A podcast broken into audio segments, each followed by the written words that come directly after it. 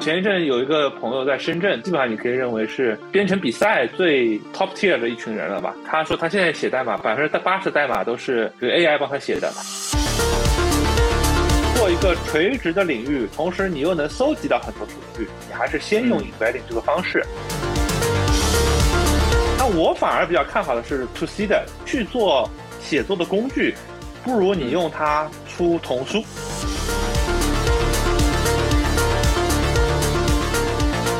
那我们那个就就来聊天吧。一方面，我刚刚跟大家讲说，那个我们可以聊那个文章的东西，但是另外一方面呢，也可以我们相互提点问题，是吧？是。然后啊，好的好的，那我先问吧。上次你问我，对对对，上次你问我的，那我我这次抓住你。对，你看我们好像很熟的样子，然后还要问，就就借助直播来问问题。啊，对，因为因为大家都因为这个事情现在太热闹了嘛，对吧？大家都很忙，就昨天晚上刚做了一场。那个技术层面的直播嘛，对吧？然后还翻还小翻了一下车，对吧？啊，怎么了？我昨天看就是呃，就没有就是演示 demo 的时候，发现 Google 搜结果搜不出来吧？没有没有，这只是这个意料之中啊。其实我也对，我觉得这个因为现场你演示各种代码啊或者怎么样，对吧？什么网不好了呀，什么 Google 把你当成机器人屏蔽了呀之类的，对吧？昨天 Google OpenAI 不是在你直播之前都断了吗？对对对对，还好是后来它恢复了嘛，还还好，就一切都还好。就我我现在觉得，我如果 OpenAI 断了，我离开了那个 ChatGPT，我有有些工作我都不知道该怎么干，就非常的不舒服。对，是的，是的，是的，就是的啊，好烦躁啊，为什么干不了？就对着电脑发呆，你就不知道不知道该干什么，你就对着电脑发呆，你觉得啥也不想干，对吧？所以我觉得大家就听听听听这个这个这个节目的同学们，你们也可以赶紧把这玩起来。然后，如果你现在还觉得它对你没有什么用，只能讲笑话的话呢，那么其实很有可能是你没有用好。我这种不懂技术的和这种搞技术的，然后他们现在就就已经全部都已经离不开了。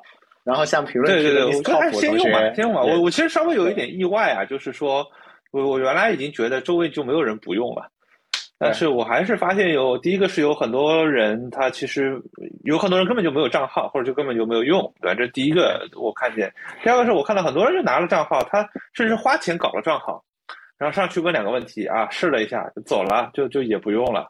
这个其实是相对比较意外的，但是我觉得还还是要用起来，对吧？就是是昨天那个 OpenAI 不是刚发了一篇论文嘛？他们跟 Open Research 啊什么的一起发了一篇论文。对对对，那那是我给他起的标题党嘛？他说的是说对这个 Job Market，就是这个找工作市场会有什么样的影响嘛？对吧？他说对，他给了一个数据是说对百分之十九的人有的工作的百分之五十的部分有影响嘛？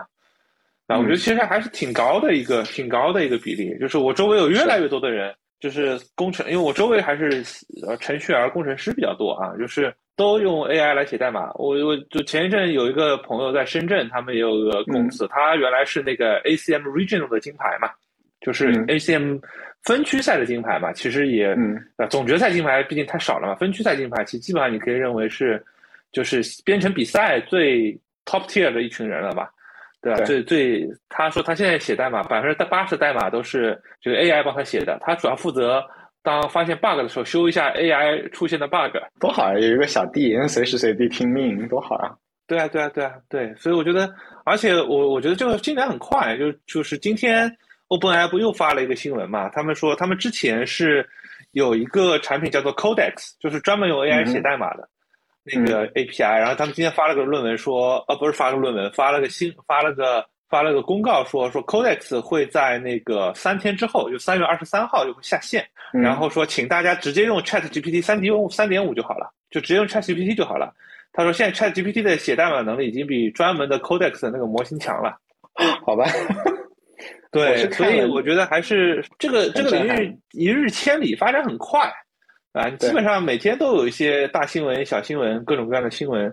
然后今天又看到阿里发了一个 text to video 嘛，就是文本生成视频，好像效果还蛮好的。你跟他说一对对，然后然后就刚才就刚才又看到个新闻，那个 runway runway 就是 runway 是这家公司是之前跟 stability 点 AI 两家公司合作搞了。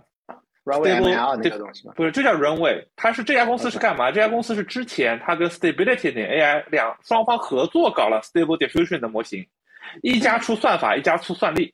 他们今天也发了一个 text to video 的文章，说我看了一下，效果比那个阿里的可能还要再好一点。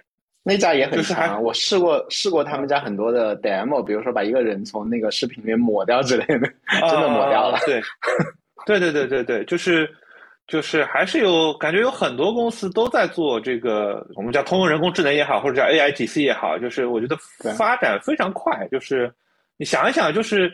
感觉就是一个月之前，大家都还在觉得，哎呀，到底行不行，对吧？一个月之后，就大家已经没有这个疑问了。对，进步很快嘛。你把包括写代码的话，其实我早两天看了那个 GitHub 的前 CEO，就是 Copilot 是在他任内做出来的嘛。他就说他当时看到 GPT 三，然后说因为因为微软的关系，他们可以提前看到 GPT 三，是。然后就然后就说我一定要在这上面做点东西，然后然后做出来的东西说百分之七十五的时候给出来的答案是错的。然后就当时的 GPT 三给出来的代码是错的，然后他们就在想，不行，我们一定要找到一个。开始的时候，他们想的是一个相当于呃 Quora 这种 Stack Overflow 这种东西，然后说，但是他四四次回答有三次是错的，发现这条路走不通，没有办法用，最后就把它编成说，那就在他旁边 Copilot，因为这样可以暗示你说，我只是个参谋，然后你自己说了算。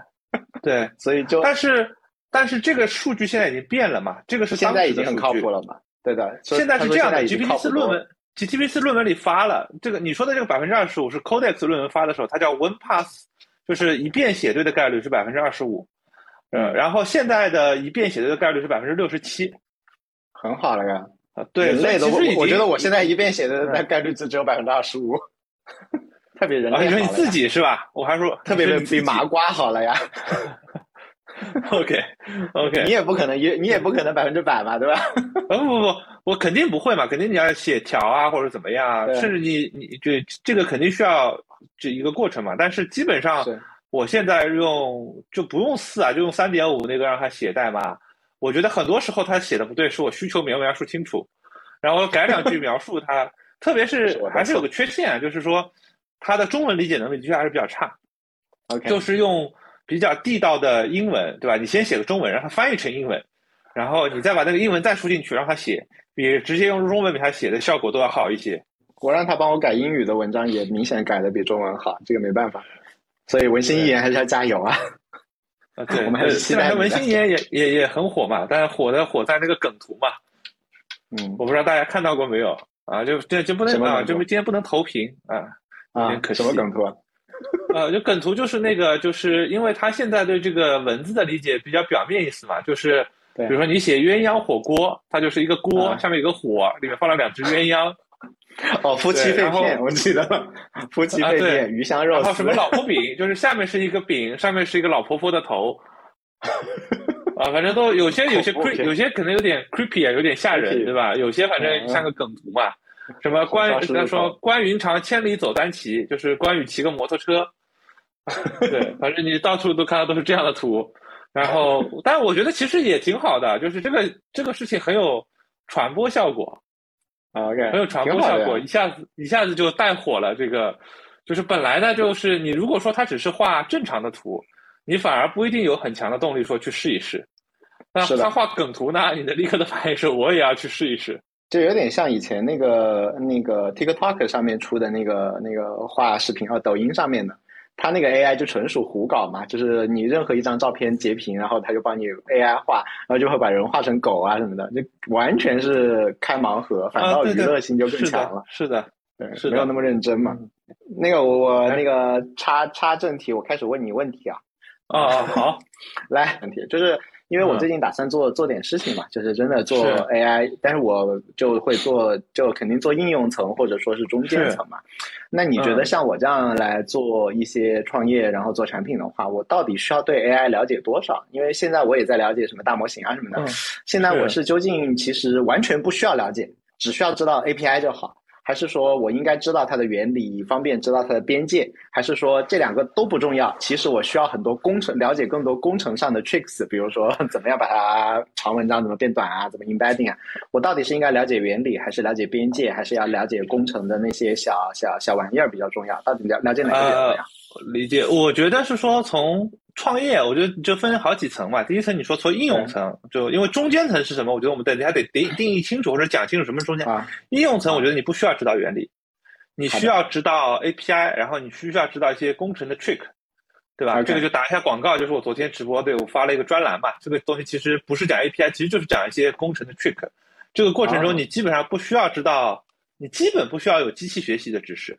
也不需要，更不需要有这种深度学习啊模型的知识，但是你需要知道，啊大语言模型有哪些接口，对不对？然后大家有 用这些接口有哪些套路，对吧？就是可能一个月之前其实知道的人还比较少，现在知道的人会越来越多嘛。就是比方说我怎么把我所有的数据变成个向量，存到数据库里面去，但这只是都是调 API 的过程，都是就像你今天去用一个数据库，大部分应用开发的人不知道不需要知道数据库底层的原理是什么，对吧？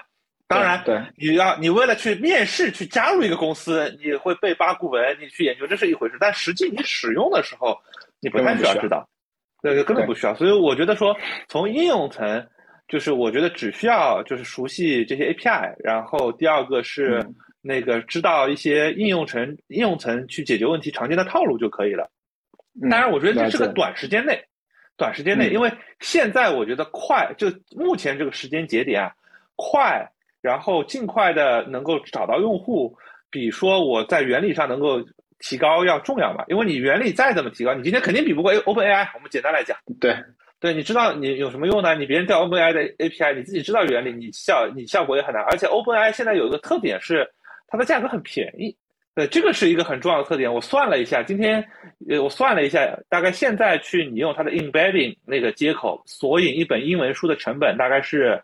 它是零点零零零四美分一千个 token，所以我换算了一下，一本书如果是十万个 token 的话，大概就是四十美分，也就是三块人民币。对，所以这个成本非常低。你说我去，你很多人说啊，我自己研究我自己的模型，所以说完全从应用开发，它成本足够低。我看到有一个中国的工程师在 GitHub 上做了个开源的项目，叫做 Open Translator，他从十五天前开始做的，今天他在 GitHub 上有一万个 star。对，一万个 star 是什么概念？一万个 star 是什么概念？百度的 Paddle Paddle 就是说，这整个机器学习领域里第三大的生态，大概只有两万个 star，对吧？就是 所以说，它当然它现在做成了一个开源项目，但是它如果把它做成一个产品，对吧？我就做一些广告或者投放推广，我觉得其实也很容易有很多收入。所以我我觉得说，此时此刻做应用层开发，你不需要，就是你只要产品的 idea 好，交互体验好。你知道一些工程的 trick，但工程的 trick 其实很很简单，也不叫很简单吧，就它不是一个门槛特别高的事情。你学习能力强一些的人，可能几个礼拜就基本上就都会了。嗯，对，我的打算就是工程 trick，我就就是第一个就是我那个搭档嘛，然后第二个就是他搞不定的事情，我就来骚扰你嘛。对，所以我这方面感到不是当然，我的我的不需要担心。对，我我觉得这个不需要担心。对对。那我现在还有一个事情，就是我在思考那个应用层的时候，我会，嗯，因为你你要使用 OpenAI 的这个大语言模模型的能力嘛，那使用这个能力的时候，其实我希望我对它的能力边界有一个比较清晰的认识，就是它到底是干嘛的，能干嘛。然后我现在就发现我有一点迷茫，主要是从我我好歹就是也看了看看了一点原理嘛，就从原理上来讲，它就是个猜概率的嘛，就就猜后面的概率啊，干嘛干嘛。对，但是。从我的体感上，它又远远的不止如此。就是我看那个 paper 也是说三点五涌现出来的一些思维啊、理解。是，我的体感上就是它明显的已经可以听懂很多话，然后而且它里面是有推理、是有拼装的，就是不是完全的，就是就好多的我跟他玩的游戏来讲的话，你很难用说它其实是一个语言的猜概率来来来解释这件事情。所以我就在想，这是不是这是我的一个 illusion 想多了？就是他他其实没有这个能力，所以你在应用的时候要把这一块当做一个不稳定的能力的来来来来来调用，还是说？呃，其实他确实有一点理解和思维能力了，然后我们可以这一块也是可以拿来做应用的，至少我是可以把这个电当做一个稳定的电源来来输入来设计我的产品。OK，这这这这这个到底应该把它当做一个傻子，还是把它当做一个智慧电？然后这个智慧电是要把它当做稳定智慧电，还是不靠谱智慧电？怎么怎么怎么来？呃，我我觉得是这样的，取决于你的应用，或者说你的应用对严谨程度要求。第一个是我们先回到前面，就是。它就是个猜概率的。第二个是对我逻辑上就是这样。这第一个就是它的原理上就是猜概率的，它就是我有很多数据，然后训练出来有一个很复杂的模型，然后这个神经网络作为。但是这个我觉得是是人类有个 illusion 嘛，就是这我们叫人类中心主义哈，就是把人类把自己看得特别高大上。为什么我们两个人在这里聊天说的这个话不是猜概率的呢？为什么我是问了这个问题，你这个回答它不是个猜概率的过程呢？对不对？就就是我们的前提，你觉得哎，猜概率不应该有那么好的效果，是你前提觉得你已经预设了一个答案，说人的大脑不是猜概率的啊。对我自己也是这么这么安这么给我自己把这个话给说圆。呃，对吧？对吧？我觉得这第一个嘛。第二个呢，我也做了很多实验，做了很多这个复杂的推理实验。呃，这也不叫推理实验，它有很强推理能力嘛。但我试了一些 case，我觉得就是你也不要对它这个太高看一眼。我给你举个例子，这个呃那个问题大家都聊过嘛，叫做小明的爸爸有三个孩子，大儿子叫大毛，二儿子叫二毛，三儿子叫什么？AI 能够准确的回答出来是小明。你把我下面这个问题输进去，你跟他说，小明的爸爸有三个儿子，大儿子叫大毛，三儿子叫二毛，那么小儿子叫什么名字？作为一个人类，你应该知道，小儿子就是三儿子，就应该叫二毛。对，他会告诉你叫小明啊。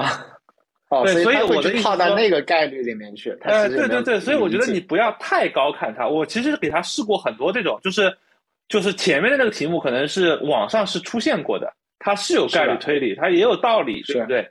但是你给他变一下，我觉得人类应该是嗯，脑子想一下能够回答出来的，而且也不复杂。不是一个说我需要研究十分钟什么的，也是个十五秒就能答出来的问题，它还是会错。对，而且我用 GPT 四我也试过，它也不行。OK，对吧？就是所以我觉得是说，呃，它肯定有很多很强的能力。就是说，因为我们试过各种 case，有好的，有 good case，有 bad case，有些 case 是不稳定，有时候对，有时候错。我我我我给他做找了一些 GMAT 的题，对吧？那种逻辑推理题嘛。拿给他做，他有些有他同一道题你输几次，有时候对，有时候错。嗯，是。所以如果你是对这种推理要求比较严格、比较高的话，比较复杂的话，对吧？就是层级递进关系比较多，比较那我觉得不太还没有到那个你说我完全可以百分之百相信他、依赖他那个地步。对，但是逻辑比较，但是我觉得他现在最好的是第一个是语义理解问题不大。就你问他的是什么问题，他理解是没有问题的。他那个问题答错了，他并没有理解错问题。嗯，比如那个问题，你再给他一个提示，三儿子就是小儿子，他就能答对。不过那道题，我想了一想，就是其实我怀疑走到街上去，一半的人也会答错，就是大家也会要提示一下，说你慢慢再想一想。不，我也试过，就是说你，请你仔细想一下，他还是不对。OK，对，这个我都实验过，这个这个昨天我直播给大家看过。对我我试过好多 case 啊，就。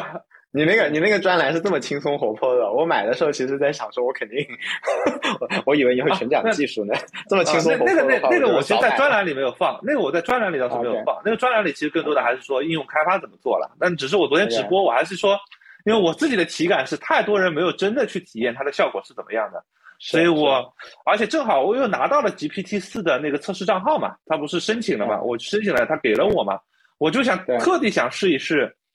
特地想试一试，说 GPT 四的逻辑推理能力是不是变厉害了，对吧？我我还昨天还试了一个什么题目呢？我还试了一个那个题目，说你要凑出四升水，你只有那个五升的桶跟三升的桶，对吧？这个肯定会啊，因为网上有啊。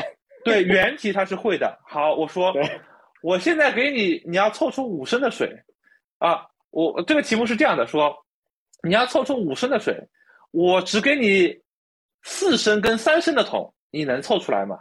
他最后呢是凑出了五升水，但他最后一个步骤很奇怪，就是凑了是什么呢？说三升的水里面还有那个呃呃四升的水里面，反正他倒了几圈，倒了大概几步之后，四升的那个桶里面有两升水，然后三升的那个水倒满了，这个时候其实两边加起来就是五升了，对不对？对对。然后，但是他又画蛇添足干一件事，他说我把这个三升的水全都倒到那个四升的桶里，那四升的桶里就有五升水了。就就他脑子会突然一下不知道拐到哪里去，是吧？哎，对，不，就是我觉得他还是说，你说他已经完全有很强的逻辑推理能力，他其实还是没有嘛。就是说，他的确他知道这个题目是我要用各种方法换来凑五，对不对？对。但他忘了一个，但他在前面的所有步骤的时候，他都凑对了，都是都是受那个限制，就四升桶里只能放四升水。是，但是在最后一个步骤，他觉得没办法了，我凑出来五升，我咋办呢？我概率上觉得这已经是一个最大的概率了，我就把它灌进去了。了解，所以我们我现在就是把它当做一个偏，还是比较偏向于一个能说话的，但是数理方面的脑子就是属于一个，也不能说差，就是大部分人类也很差嘛，大部分人类能解出来那个我那就是一个比较笨的人，数理方面，然后文学文文科方面是。超过平均数，理科方面弱于平均数的这样一个人。呃，理科方面我觉得也是超过平均数的。你你要你要算平均数是多少？对对对对对，这样说这样说，他平均数如果是比如说初中，那他可能就是超过平均数的。对对对吧？但是如果你说我真要干一些特别严谨的事情，而且理科这个方面它也分能力，比如写代码能力，我觉得是远超平均数的。那当然比我强。我回头写代码能力，它是远超平均数的。我写代码能力，我觉得它比我周围见过的绝大部分人都强。什么 ACM 金牌？那毕竟你那个没有那么快，你知道吧？对，那个问题一填他就立刻写了。那是而且对吧？就是而且他快，他有时候会错，但错的部分很少。你错了，你一贴，然后往里说报了个什么错，那这样，那他啪就出来了，对吧？优秀的工程师，比如说我们说那些搞 ACM 比赛的人，你让他做算法题，他是很熟练的。你说做应用开发，它很多 API，它还得去查文档，看什么东西，所以完全不会。综合的角度来讲，它是非常非常非常厉害的，非常厉害的。然后刚好有那个评论区有两位同学，一个是说有没有更有推理能力的 AI 模型，还有一个就是问你说那个你那个极客时间那个专栏，如果是一个完全不懂编程的小白，适不适合去去去去买？呃，我觉得是完全不懂编程的小白，因为它是有免费试读的。然后我也放了，你就免费试读拿一两点看一下。然后我对应的试读里面也有一些代码，你给我上面介绍了怎么在 Notebook 上跑，你自己跑一下，你感受一下。你觉得说，哎，好像有用，我能跑起来，那你去买，对吧？你觉得，因为我觉得每个人说不懂编程，每个人不一样。有人说我大学里其实学过 C 语言，我没好好学，对吧？我大概看一下，因为那个代码很简单。有些人说我不懂编程，是我真的完全没有接触，我是个文科生。其实大家差别会很大，但是我是尽量把门槛就是放的比较低。我们也不是去讲模型啊，其实因为 OpenAI 的 API 很少，所以这个我觉得是最简单。你你你找那个试，它应该有免费的试读讲，你去试一下，体验一下，嗯，体验一下，然后它有有代码，你试跑着试一下。哎，你觉得好像可以，大概能理解是怎么回事儿，你就去买；不理解就别买，对吧？而且对吧？这个这个，反正这个东西也不会消失。你过一年之后想买它还买，就可能就差，可能只不过现在打折便宜三十块钱，就我觉得没有区别哈。就如果你真的很想要用这个东西，就不会差这三十块钱到时候。然后有没有根据推理能力的 AI？呃，目前没有，目前好像推理能力最强的就是 GPT 四。对，其他的太专业了，他那个就听不懂人话，像那个什么 War 什么 F 那个啊 Warframe，那你不能把它叫推理能力啊，它本质上是个就是数理能力嘛，就纯粹的数理能力对数理能力，对对吧？你你你你给他去让他做个数学题，他会做；你给他刚才出那种什么几升水倒来倒去的，他马上答不上来，对吧？那个可能是小学题，他答不上来；微积分这种大学题，他答得上来。了解，我我我再问你一下，就是现在的感受啊，其实因为嗯这次 Chat GPT 太强嘛，所以会觉得是能用 AI 做一切嘛，都能做一遍。但是实际上这就是句废话嘛，就是就是因为一定有一些行业有一些场景是更适合的，有一些场景是更不适合的。那如果你来判断场景的话，你会有什么哪些维度去看？说，哎，这个场景好像它，比如说 AI 发挥的作用会大一点，更适合更早就可以，现在就可以开工。有些可能还要过两年。你会用哪些维度来评估这些可能的场景？嗯，我自己过去在看，其实我主要两个维度。嗯，第一个维度我称之为叫成本结构的维度，就是我现在做这件事情的成本结构是怎么样的。比如说，比如我们现在编程的成本，比如说是，或者说是我们去干写文章的成本是怎么样的？它那么 AI 干了之后，能把这个成本打到多少？如果它只打百分之十、二十，那我觉得肯定不适合创业公司干。OK，对不对？因为肯定是仍然原来在这个领域的那个公司来干会是最合适的。他去降了一些成本，他有更高的利润。如果打到原来的十分之一，对不对？那这意味着。原来的那个领域的公司不一定好掉头的。对啊，举个例子是，比如说写文章和画画，你觉得哪一个就打的多一点？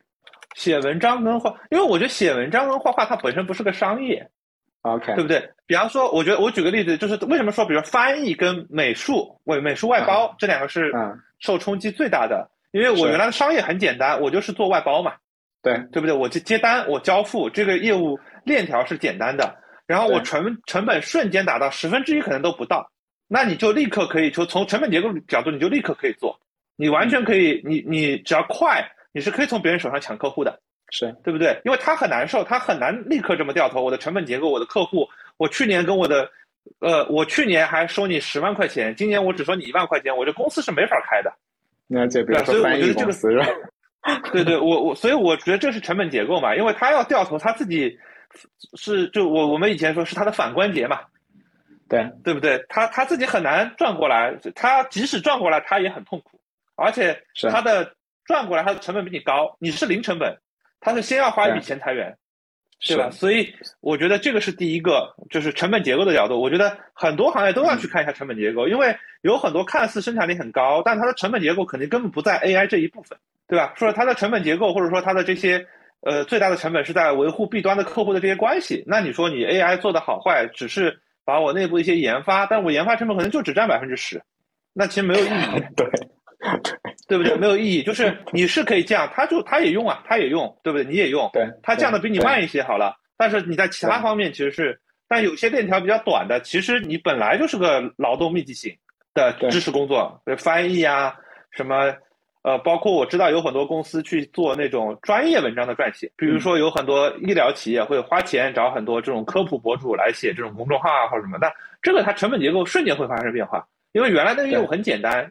对吧？原来那个业务的链条很简单，所以我觉得这个是一类。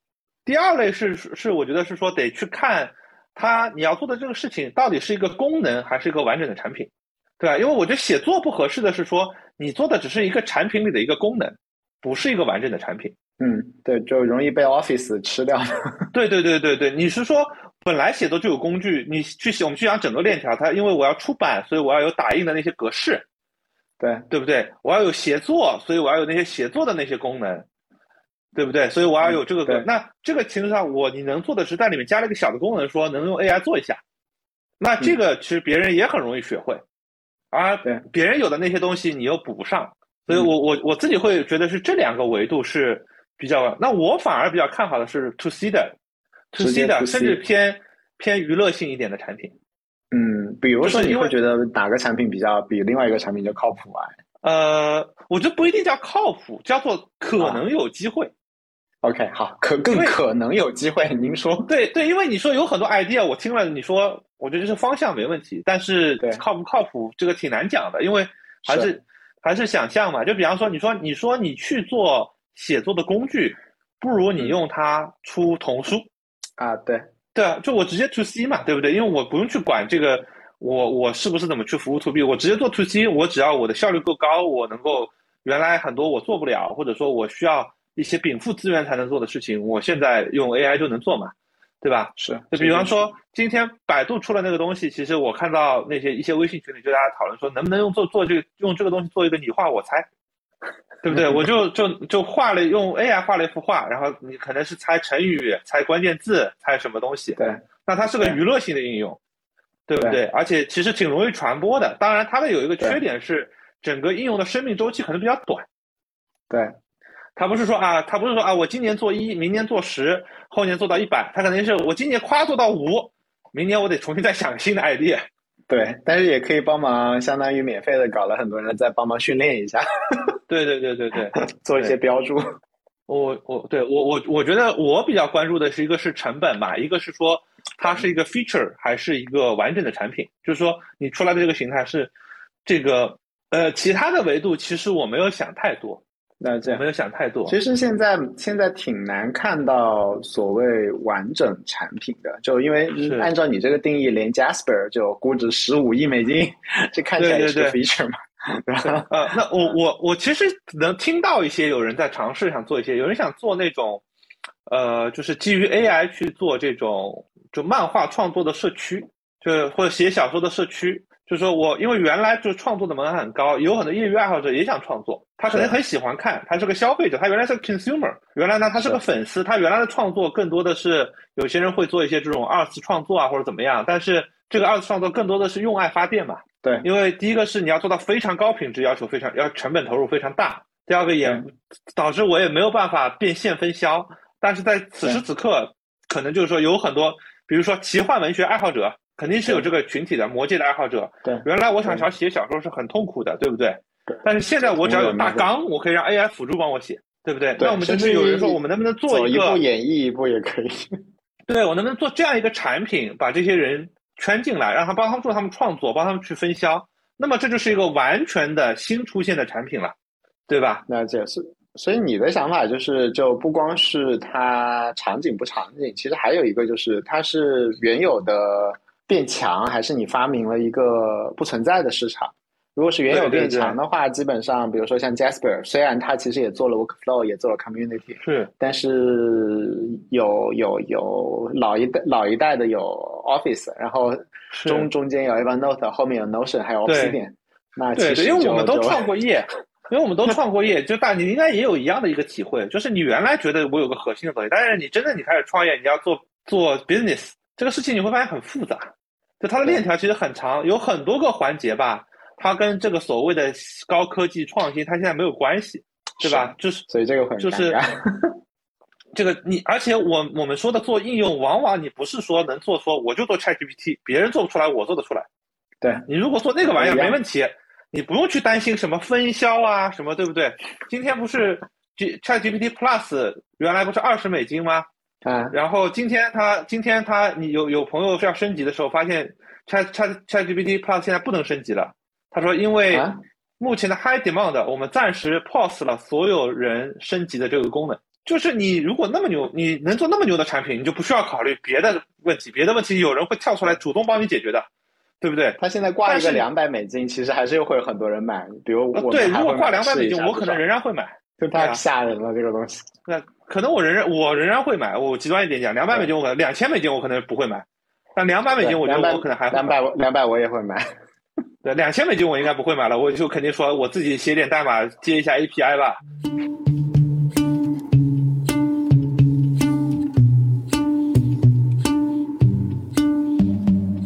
那如果我拿到大语言模型的话，然后我现在开始干活的话，是怎么怎么怎么用呢？我现在想象当中就是怎么用的话，无非前面肯定就是常规的我的互联网那一套嘛，包产品嘛，什么包括 UI 这些东西。是。但是我跟大语言模型的接口是哪些哪些东西呢？我现在想象到的就是就是可能我要 fine tune 一下，对吧？然后如果如果是深的话，如果浅我也不用 fine tune 了。然后那可能我要把我的资料 embedding 一下。也可能会，我要去做一些 prompt engineering，那是不是只有这三件事情要做，还是还有一些别的？呃，此时此刻主要的工作就是这三件，就是你做，你把你的数据变成个 embedding，当然 embedding 就这个就是所谓的工程的 trick，对吧？就是一个常见的 embedding 的技巧叫做叫做假装让他帮你问问题，就是我有一份资料，我不是说把资料 embedding 就完了，而是把每一份资料都扔给他说。哎呀，你看到这段文章，你想想你可能会问什么问题？给我列五个问题吧，把这五个问题 embedding 一下。那这就是我说的这个使用方法或者工程上的 trick 嘛，对吧？以及 embedding，实际上你如果要把效果做得好，你 embed 你既要基于 embedding 做搜索，你可能也要基于一些传统的关键词搜索，也去召回一些内容，然后都给他，然后去来做这个事情，对吧？还有一个常见的技巧叫做 prompt ensemble。叫 prompt ensemble 什么呢？你用同一个问题，你让他换八种不同的方式各问一遍，然后都算出来答案，投个票。如果你对这个问题的答案要求比较严谨的话，呃，没听懂，就是比如说，呃，同样的一个问题，你用八种不同的方式都问一遍，OK，对，都问他，他出会出来八个答案，八个答案里选里面出现最多的那一个。哦，反正就是要好多，对，好多这种小技巧要用。就是你对效果的要求嘛，就是你说说笑话无所谓，对吧？但是你如果说我我这个算一个什么东西，对吧？第二个就是就是就就我专栏里其实写啊，就是比如说怎么把有些东西让 AI 解决，有些东西让机器解决。嗯，比如说他们现在算算术都是不是让 AI，比如做算术题都是说，请你帮我写一段代码来算这个算术题，然后再把这段代码调起一个，比如说 Python 的解释器啊，或者调一个那个你刚才说的 Wolfram 的解释器啊，把那代码再往里一塞。啊，他算出来答案就是对的，对吧？就怎么把别的工具跟 AI 的这个结果串到一起去啊？对，有朋友说是跟 Query 改写的思路是一样的，对，就类似吧。就是说，就是这这个就是从这个角度，我觉得就是说做这件事情，即使是做应用，做过搜索出身的人，肯定还是会有一定的优势。就他会有更多以前常见的套路，他能够拿过来用，然后能够起到一定的效果。那这样，哎，那我刚刚一直听到你在讲 embedding，然后我们也讲了一些 prompt，是不是 fine tune fine tune 有用吗？呃，fine tune 我觉得是这样的，fine tune 现在分两种，一种是 OpenAI 这种给你个 fine tune，给你个黑盒子，对吧？然后你传一堆数据上去。呃，第一呢，肯定是有用的，对，可能因为我这我我其实就是我自己试的效果很一般，但是我跑到那个我听到的所有的人说的效果都很说很一般。对，但是我看跑到 OpenAI 的 community 里，里面有些人说，反正他们在做 fine tune，好像效果还行。那这对，所以我觉得第一个，我觉得这种是有用的。第二种呢，说我自己拿开源的模型，因为我要处理的是一个垂直的领域的问题，我去 fine tune，对吧？那我至少现在我自己其实没有试过效果，因为他们有些什么葡萄牙语。那我也看不懂，我也翻译出来，我觉得这个到底效果好坏我也不知道，对吧？但是，啊对，那那种现在比较流行的叫 PERFT 嘛，就是 Parameter Efficient，呃呃 Fine Tune，对吧？就是你用一个很小的机器就能在原来的大模型上做 Fine Tune，可能 Fine Tune 一个是几百美金。那我觉得这种是肯定是对于一些特定领域，比如说我要给金融领域做，我要给这个有一些监管比较强领域，我数据不能调 OpenAI，是，那我就只能用比如说。别的大模型，什么 GPT Neo 啊，GPT J 啊，什么 Bloom 啊，什么或者设计我用一些中文的数据去训练一个大模型啊，然后再在上面 fine tune，肯定也是有效果的，啊，我觉得这个所以说 fine tune 这件事情肯定是有用的，但是它成本相对会比较高。如果是面向做 To C 的应用，我的建议是先不用管，那这样对吧？等到有一定的数据量了才去考虑这个事情。如果你是说要做 To B 的 In House，我这个数据不能拿出去。那我觉得你尽早在开源的这些翻译的方案上先开始试起来，因为这个事情我觉得是一定要做的。那这那举个具体的例子啊，就比如说我想做一个斯多葛哲学机器人。其实关于斯多葛哲学有很多很多书嘛，对吧？那书反正物料是肯定不缺的。我是应该用大量的斯多葛哲学的书再去 fine tune 它吗？还是应该用 embedding 技术把那个呃我手头的资料全部 embedding 进去，让用户问问题的时候，我首先从里面去去去去匹配，然后 匹配到斯多葛讲过什么话，然后跟他讲。还是仅仅应应该就是调到我的 prompt engineer，每一次比如说提醒他，哎呀，你是这斯多葛专家，你应该从斯多葛的哲学，不啦不啦不啦。丢个几千字，每次都丢几千字给。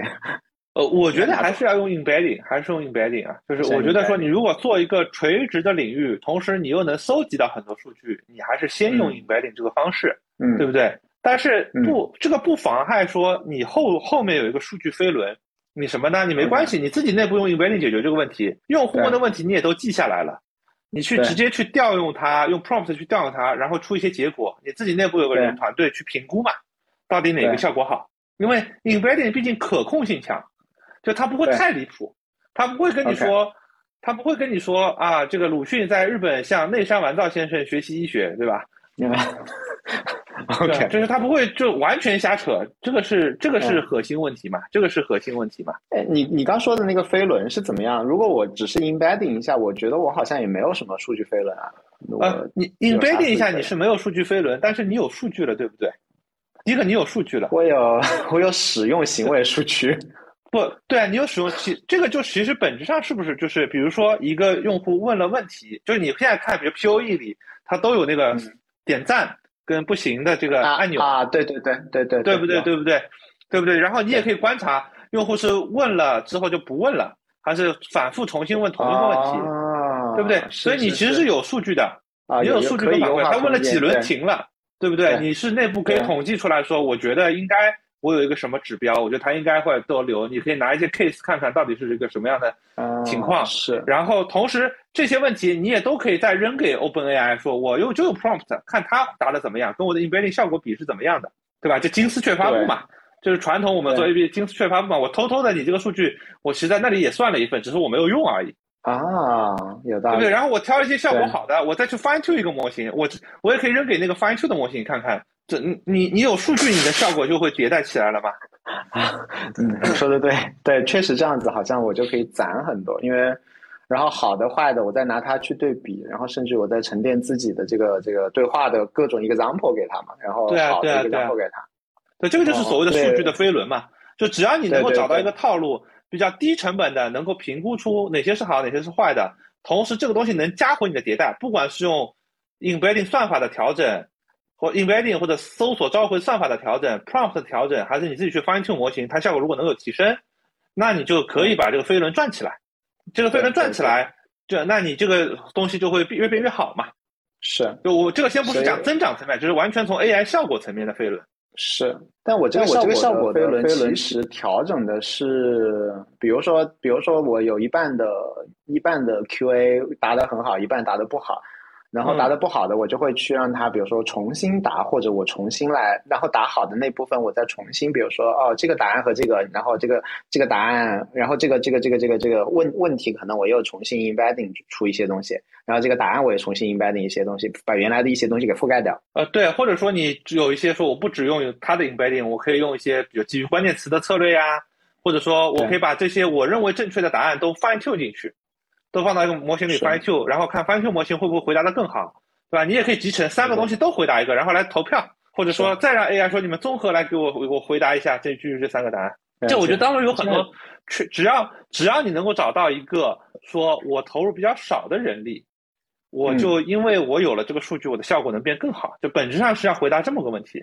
而且如果像你刚刚讲的的话，其实甚至于极端一点的话，就是在。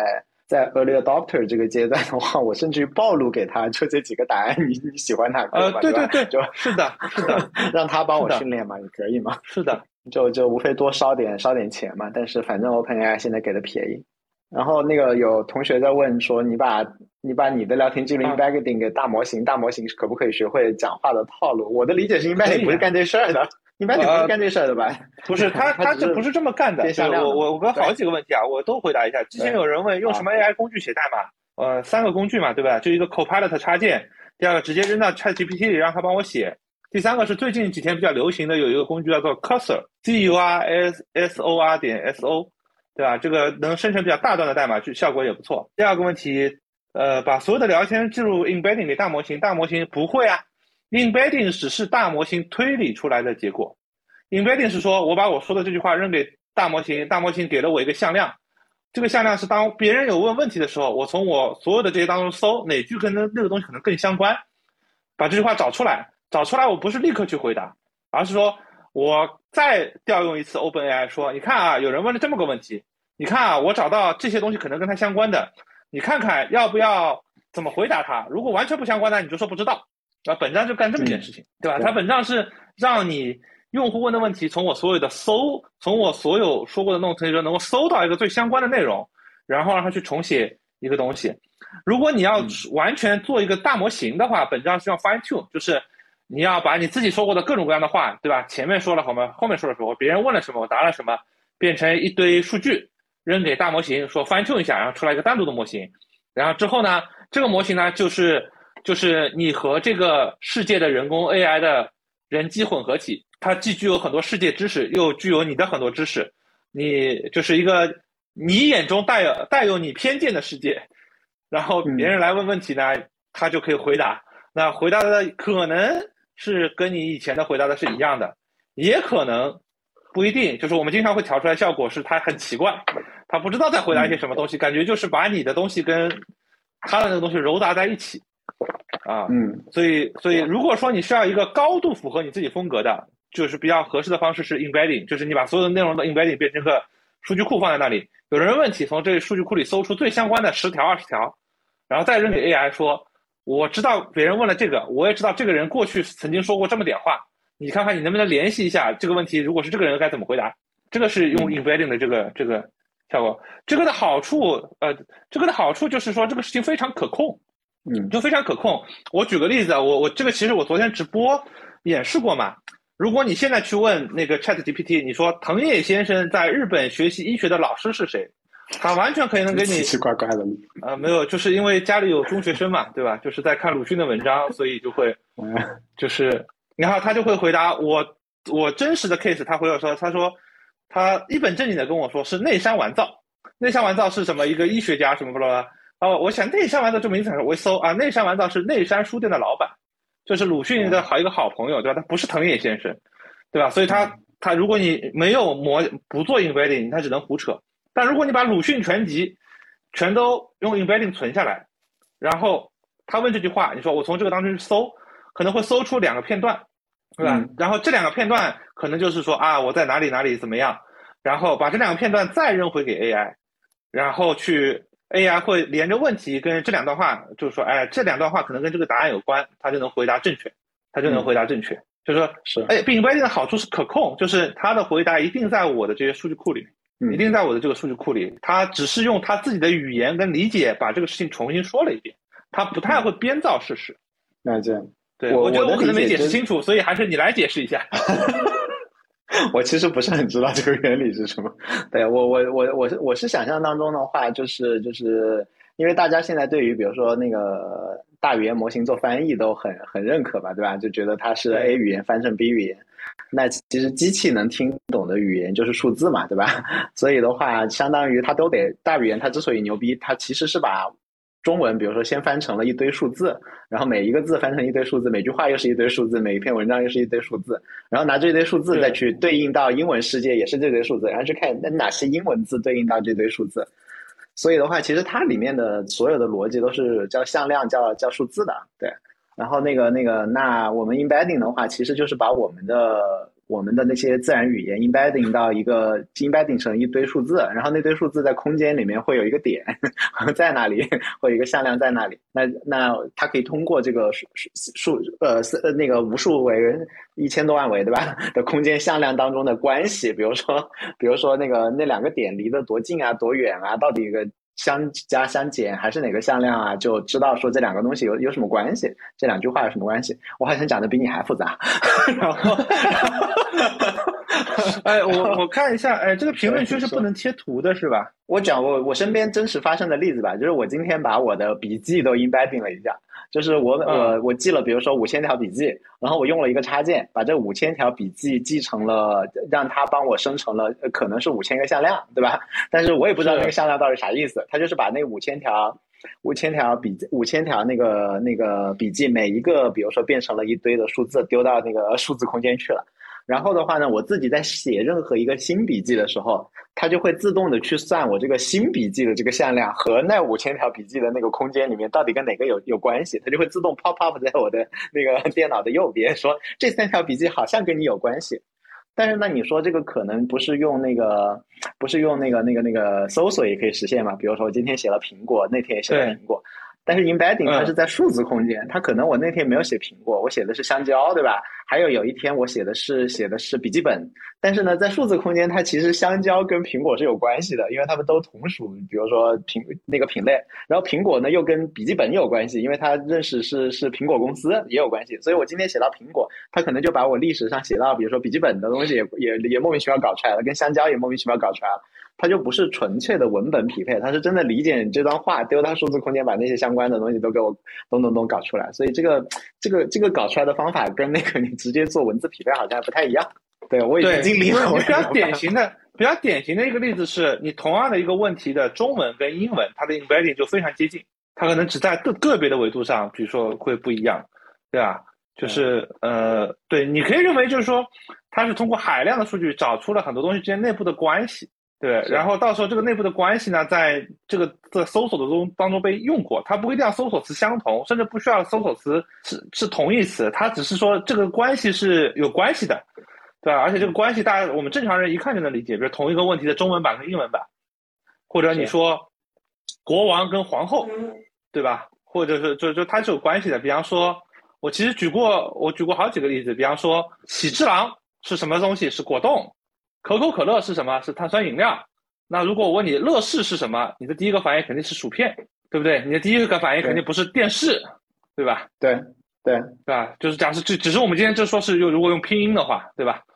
对对吧？这个就是这之间的应这这些这些事物之间内部是有一些关系或者联系的嘛？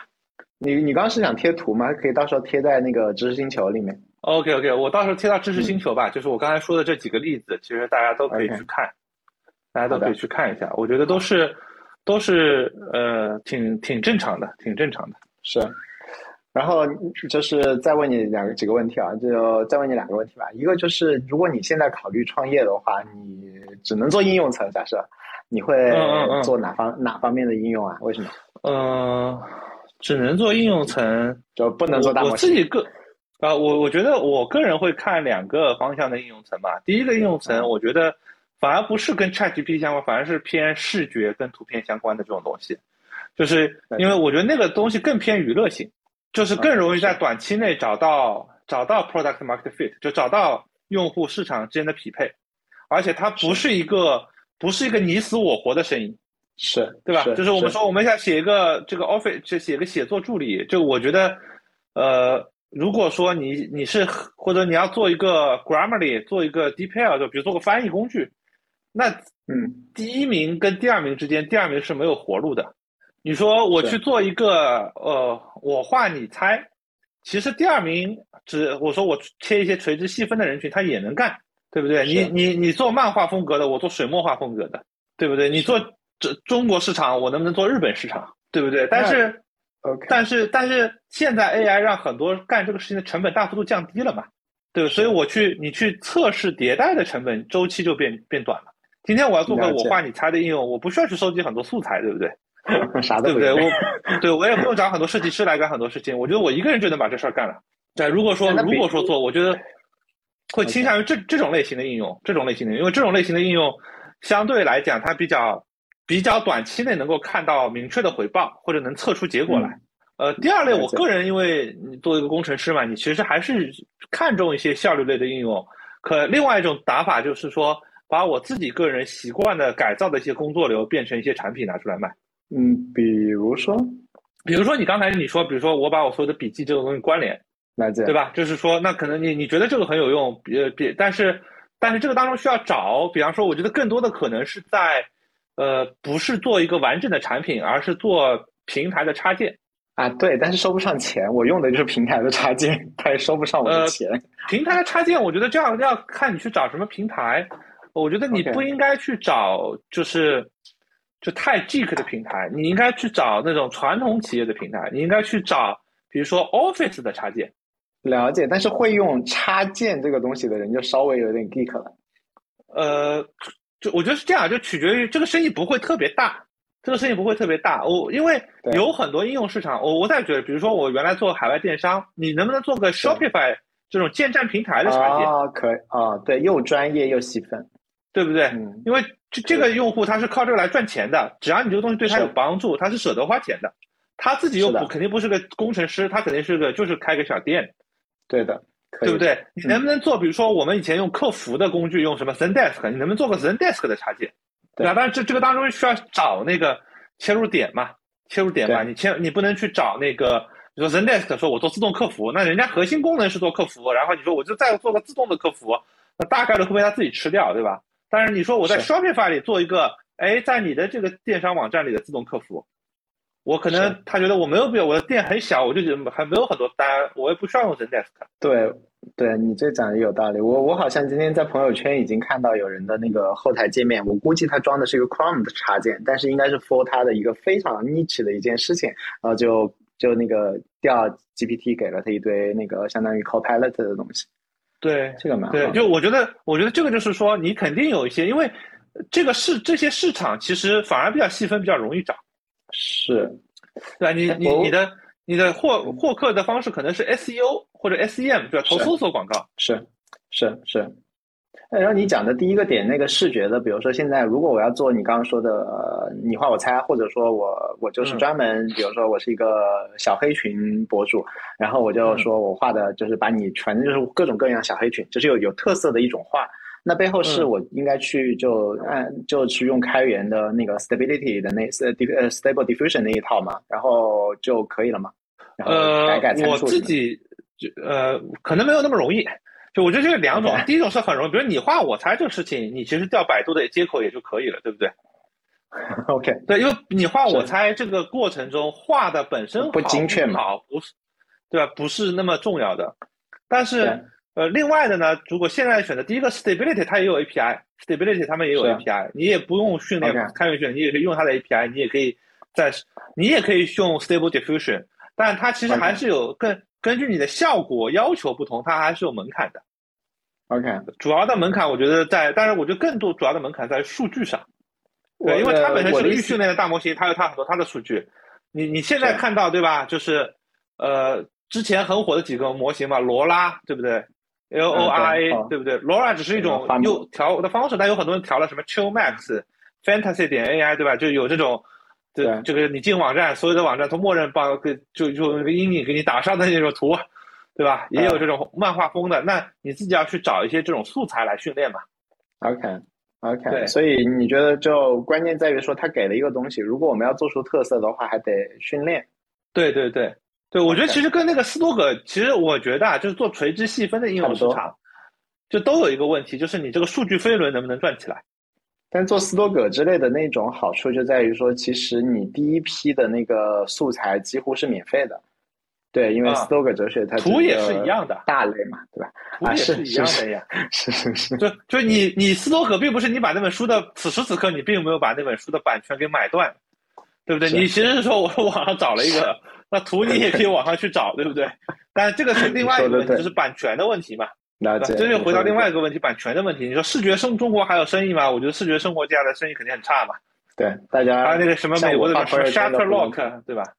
生意肯定很差嘛，就我现在肯定不会再去找网图了，我都是让 AI 帮我画图。我也是，而且现在真的是 Mid Journey V 五画的好好看啊！啊，对对对，我最近微信的头像都是用 Mid Journey V 五画的嘛，V 四还不太行。对，OK，哎，插插一句，我问你一下，就为什么 Mid Journey 画的这么好啊？他们号称不是一个十几个人的团队吗？这这是怎么做出来的？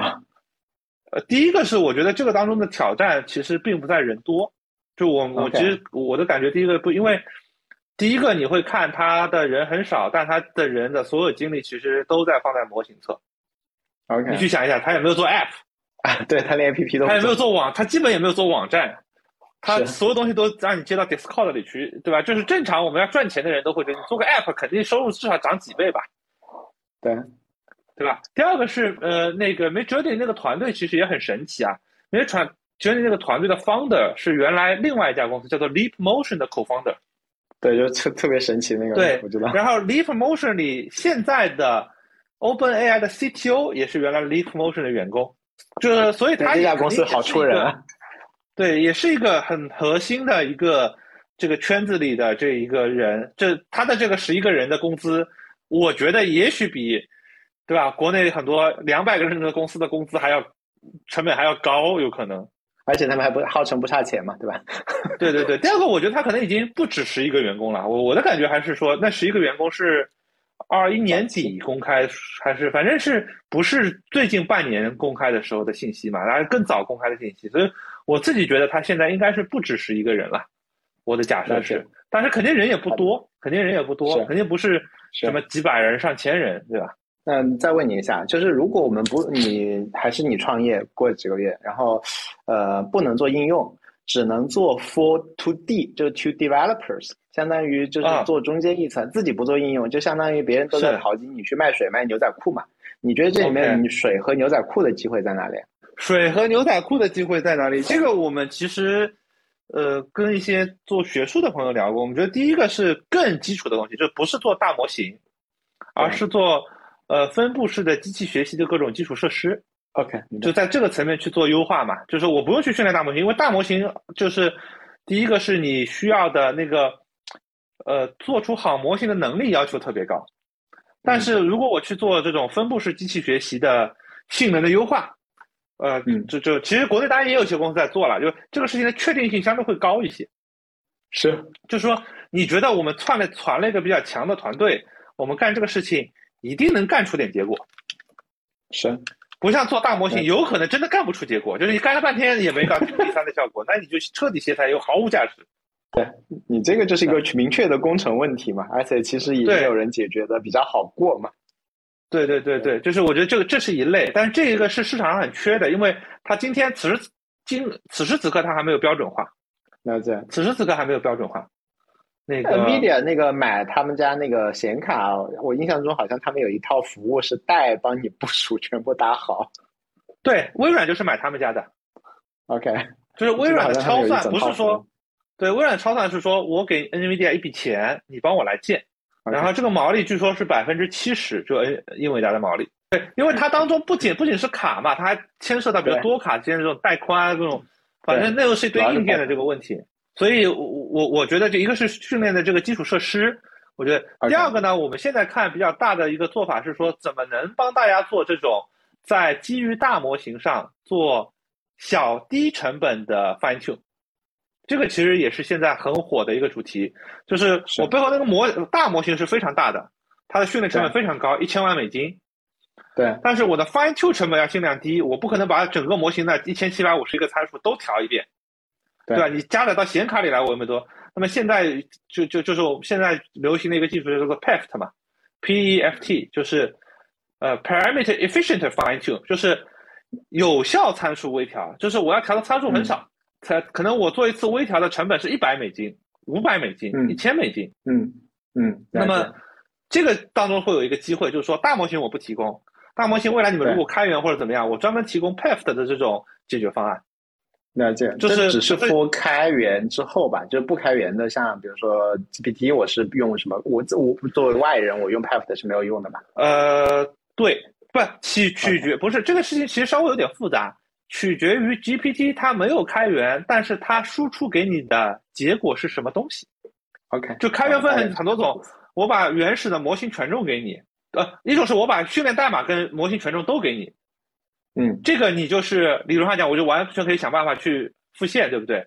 第二个代码我不给，就是这是代码我不给你，我把模型权重跟模型结构给你，那我能做完整模型。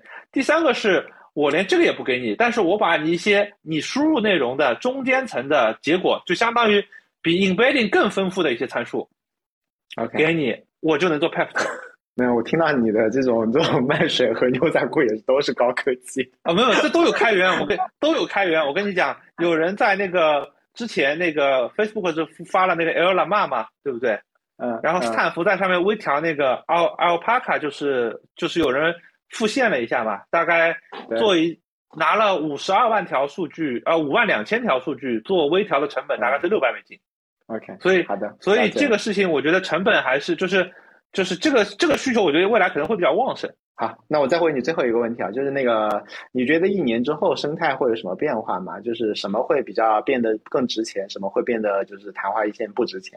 从你的角度，呃，第一个我觉得很多应用会不值钱啊，对吧？就今天很多很多人会做很多应用，它可能会很火，有一些大部分会就完全没有意义，一小部分会活下来嘛，对吧？这个是这个，我觉得这我不讲，大家都会都会这么想。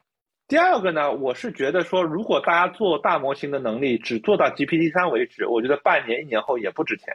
因为我还是这个是我个人比较强的一个观点啊，我觉得开源其实追这个事情，GPT 四、GPT 五肯定追不上，追到 GPT 三这件事情，我觉得还是在一年左右肯定能追得上来的。了解，对，所以如果最后衡量一下，说我觉得我搞半年一年也只能搞到那个东西，而且我没有信心再往后走了，其实我觉得就别干这事儿。啊，对，就你就别干这事儿。对，这个是，当然这个观点不一定对啊，就是非常，就是我觉得观点我都是非常自信的说出来，但是很有可能一年之后就被打脸，这很正常啊。来这样，那我干脆问这个细的问题啊。从你的角度的话，开源世界什么时候有 GPT 三点五的能力啊？因为我觉得三点三其实我不羡慕，但是三点五真的很羡慕，就是像我觉得六到十二个月吧，六到十二个月。啊，就欢迎打脸，你还是很乐观的吗？你还是很乐观。欢迎打脸，你刚说三也要一年，这这不也是一年吗？三点五。三，因为三到三点五的差别，三三到三点五就做了一个 fine tune 嘛，哦，就加量，做了一个 instruct 级别的 fine tune 嘛，所以我觉得，因为三跟三点五的差别是，所有三点五拥有的能力在三里面都有了，已经有，我只是通过指令学习跟微调把它激发出来了，那。大模型里本来就是那个能力有那个规模，那个东西不出问题，梯度就是各种各样训练不出幺蛾子。我训练出这个有这个，比如说所谓的思路比较强的思维链能力，跟把它激发出来。思维链能力是涌现出来的，其实不一定在另外一个模型上是可以可以复现的，因为它不是一个。对对，所以我觉得三出来三点五会很快，三出来三点五会很快。那么三能不能出来？我觉得是九个月。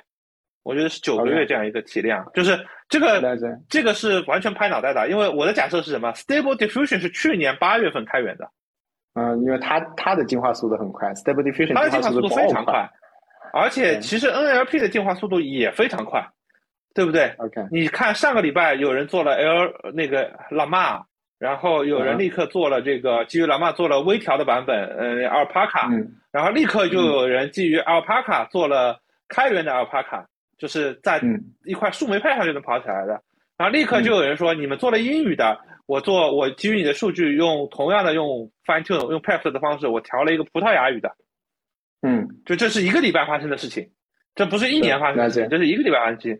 所以我觉得开源这个事情，这个事情整个一定是加速的，一定是加速的，它一定不是说说我就是说啊，慢慢慢慢慢慢来，因为我看到周围的人都很卷。都比 都比我们卷多了，对吧？我们就说什么写写课啊，什么这个不卷，人人家都已经开始天天加班了，好不好？对我早几天还被那个监监说在讲说说，你看我们都没有在十二点钟睡过觉，然后说嗯，我每天睡眠还蛮充分的。对对对，所以所以我觉得是啊，我再回答，有个人问我的是录完了，但是要一点点放出来，还是没录完？录完一半，就是三十节课搞完十五节，还有十五节在还在。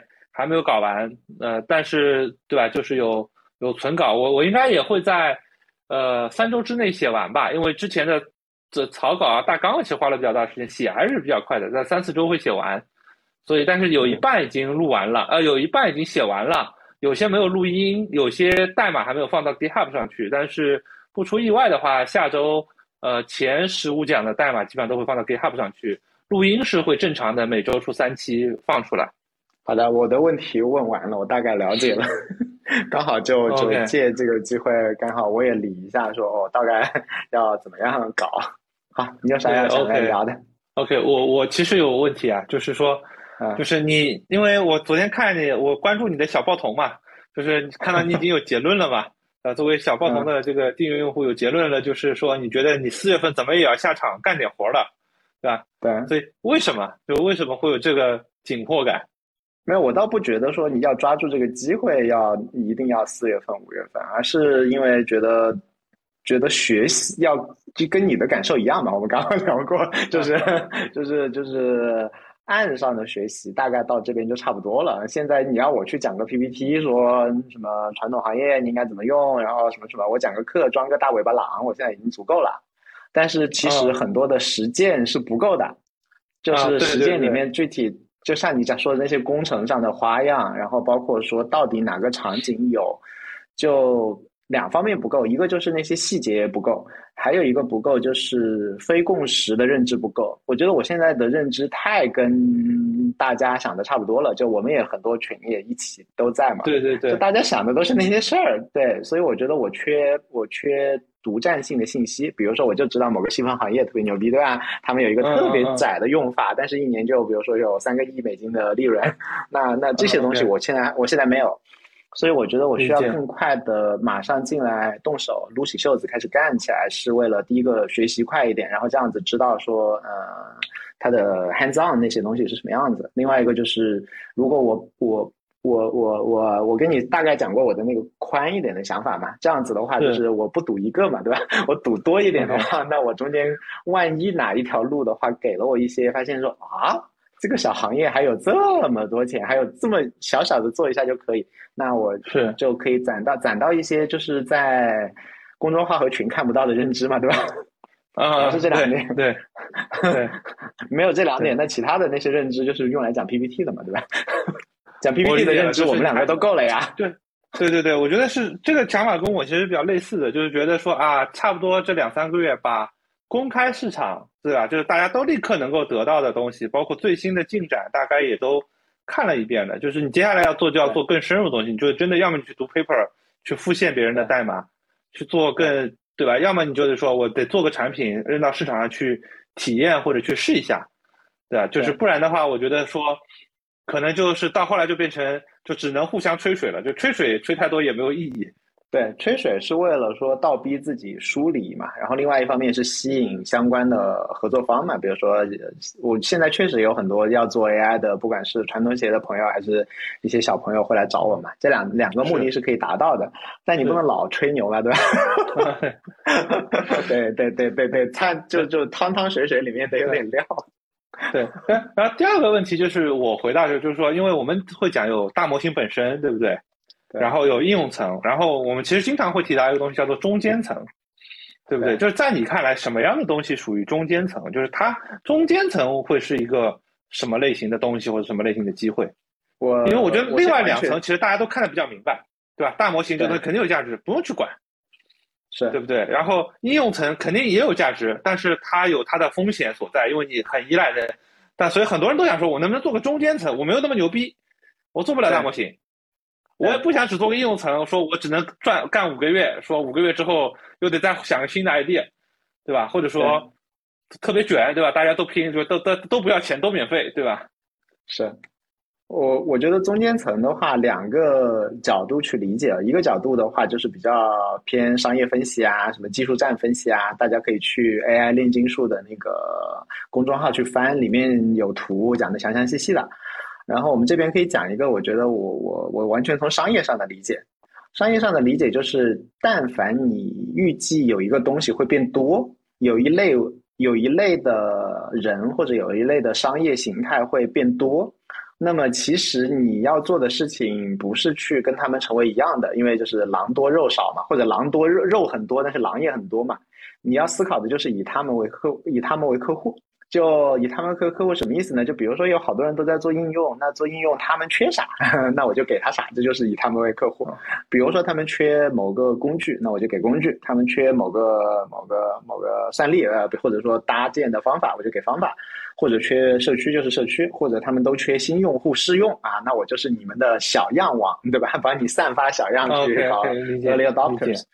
所以本质上来讲，它就是算说，那未来这个世界这一段时间，哪一类的公司会变多一百倍，那我就以他们为客户，那做他们的生意。那 对对，具体干嘛不是很清楚。我现在有一些想法，下周下周会做 M 会开始 MVP，但是靠不靠谱嘛？现在就是非常的没有底气。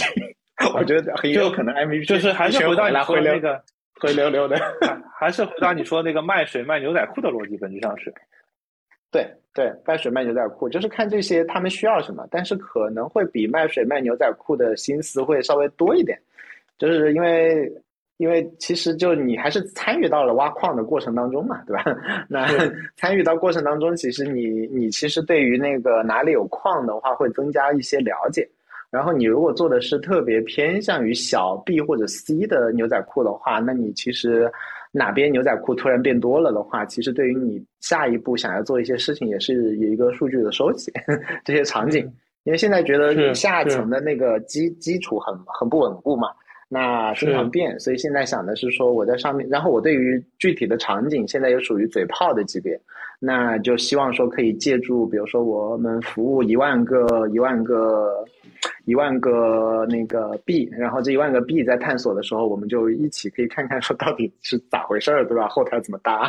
不要不要我我为自己搭，万一前台猜错了呢？对啊，又下面又有朋友提问：现在用 AI 工具写代码效率能提供多少？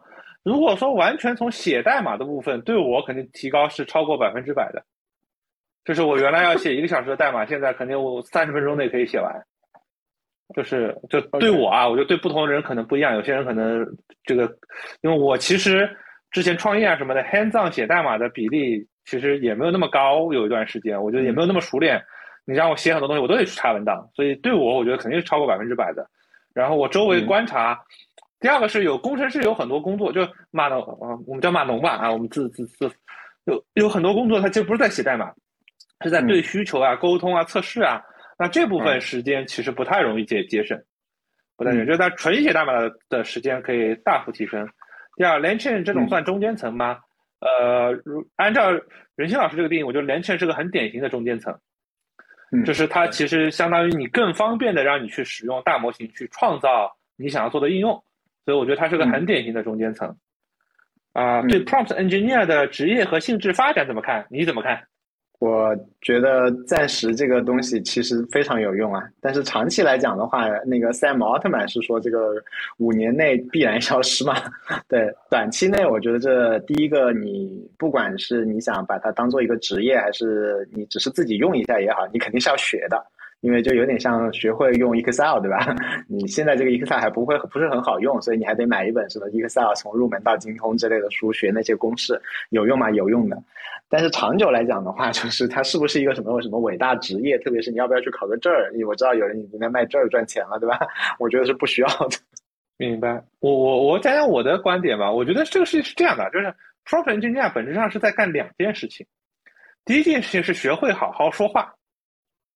就这件事情，我觉得是永远都存在的。就是就是，第二种需求是脑洞大开。我我要转这个大或者三三种啊。我现在看到三种，第一种是学会好好说话。我觉得这种呢是所有人都需要的，所有人都需要。你未来我觉得它都不是个职业，对吧？第二种呢是现在 AI 有一些特殊的跟它对话的方式，对，或者说你要多试一些方式才能得到一些比较好的结果。那这个呢，我觉得是说。呃，它属于一个就是在就是科学发展不完善的时候会过渡性的职业，这个就类似于说打字机老容易卡键，然后呢，我特别擅长解决卡键问题，但是可能过几年这个问题肯定会被别的东西解决掉。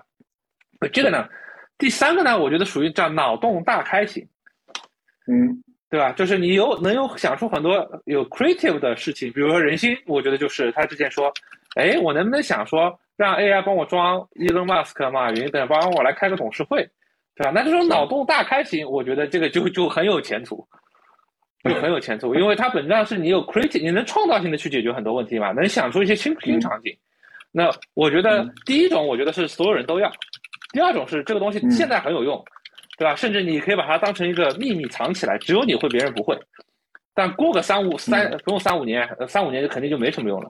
第三点呢，我觉得也特别有用，而且很难，比较靠天赋。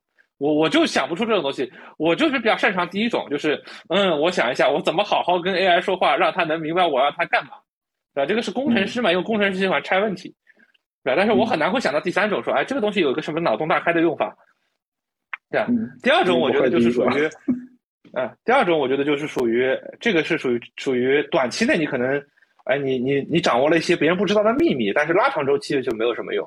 其实大家现在要学还是学，对，但别别把它当成未来有这个周期伟大的职业，对的，伟大的职业这种。对，我觉得也不能，就是就毕竟我觉得这个事情，就是就跟开车一样，对吧？就是能够成为赛车手的人还是少数，但是开车呢，你还是得学会的。现在呢，它只有手动挡。那就麻烦您先学一下手动挡，五年以后会有自动挡了，对吧？那也不吃亏，反正你也开了五年车了。然后那个小助理发了一些那个用户的问题啊，我看看我们谁来答。一个是 AI 最近好热闹，我每天看到信息好多，但是不知道从何学起，从何入手。买徐文浩的专，买徐文浩的，买徐文浩。你要你要时间，你要你要看你要干嘛对吧？你说我是个工程师，说我想知道这个 API 怎么调，能干嘛？那你可以去，呃，那个那个买我的这个极客时间上的专栏，对吧？你不想买专栏也没关系，那个代码我都会放在 GitHub 上，对吧？就是那个没有字，只有代码，对吧？所以呃，毕竟不能把那个文文章也免放出来，对吧？这个和极客时间是有合同的，放出来我要吃官司的，对吧？所以代码我是跟他们他们是同意的，因为方便大家去运行嘛。那你把那个代码运行一遍，你可能也有点感觉。然后你如果是想要知道最新的资讯啊、信息啊，或者说我们的一些思考啊，你可以关注我们的公众号，或者加入我们知识星球。呃，我觉得这个反正都可以，对吧？这公众号反正你随便都谁都能看。反正我们尽量争取坚持的时间长一点，对吧？每周发一期，对吧？就是最近已经有点写不动了，都都用，对吧？这个，但是我觉得，就往后越往后这个事情，我觉得看公众号的价值会减少嘛，因为现在是是去年十一月底出来，到现在也已经三四个月了。我觉得这个信息不知道 ChatGPT 不知道的人越来越少，所以如果大家想要看比较新的资讯，更多的我们未来都会在知识星球里，而且啊会有很多什么新的新闻啊，什么 demo 我们都会往里面一贴，对吧？如果你没有账号，现在好像还是送账号的，对吧？知识星球叫 AI 创富圈，AI 创富对叫 AI 创富圈，反正你可以去去加一下知识星球，然后那个对，然后 AI AI 及其创业机会存量竞争，这个还是你回答比较合适，A I G C 创业机会，我觉得不是存量竞争啊。对啊，就比如说刚刚徐文浩讲的那些什么，你用百度的那个画图做一个什么你画我猜什么的，这些东西感觉就是还是高维打低维。你用了一个新科技，可以用原来的百分之一的成本就可以做出比原来更好的一个效果。我觉得就主要是你要先开脑洞吧，对吧？你不是不对，先开脑洞，然后这里面是可以玩出很多新花样的。而且很多的 A I G C 方面的话，其实是呃，我觉得它是劳动力替代，就是我知道的广告公司啊，什么游戏公司，确实就是已经在大规模的在用了，就是真的是省省人省钱啊。所以你如果就在类似的行业的话，其实你你比别人早用三个月，你不就有三个月成本优势嘛？然后，另外就是，如果你在这个行业，但是你不是自己在搞这个，你你去帮助那些公司，比如说他原本要转型，要转九个月，你帮他三个月转，然后收他一个月的钱，是吧？这这这都是都是短期内都是有机会的，所以我觉得也不能完全说是存量竞争吧。他他很多事情真的是之前没有发生过的事情，而且很多公司的转型会远远的远远的。那个速度会低于我们的想象，就是惯性是很大的，信息差是巨大的，所以我觉得这边其实至少在今年，我觉得还是有蛮多奇奇怪怪的机会的。如果你对，因为对对对，你说对，因为我觉得以前有句说，有句是，反正是谁说的我忘了，叫叫未来以来，对吧？只是分布不均嘛。就是你我们当然知道这东西就 ChatGPT 已经出现了，但是我知道周围有大量的人都没有去用过，对吧？或者说没有尝试每天去用。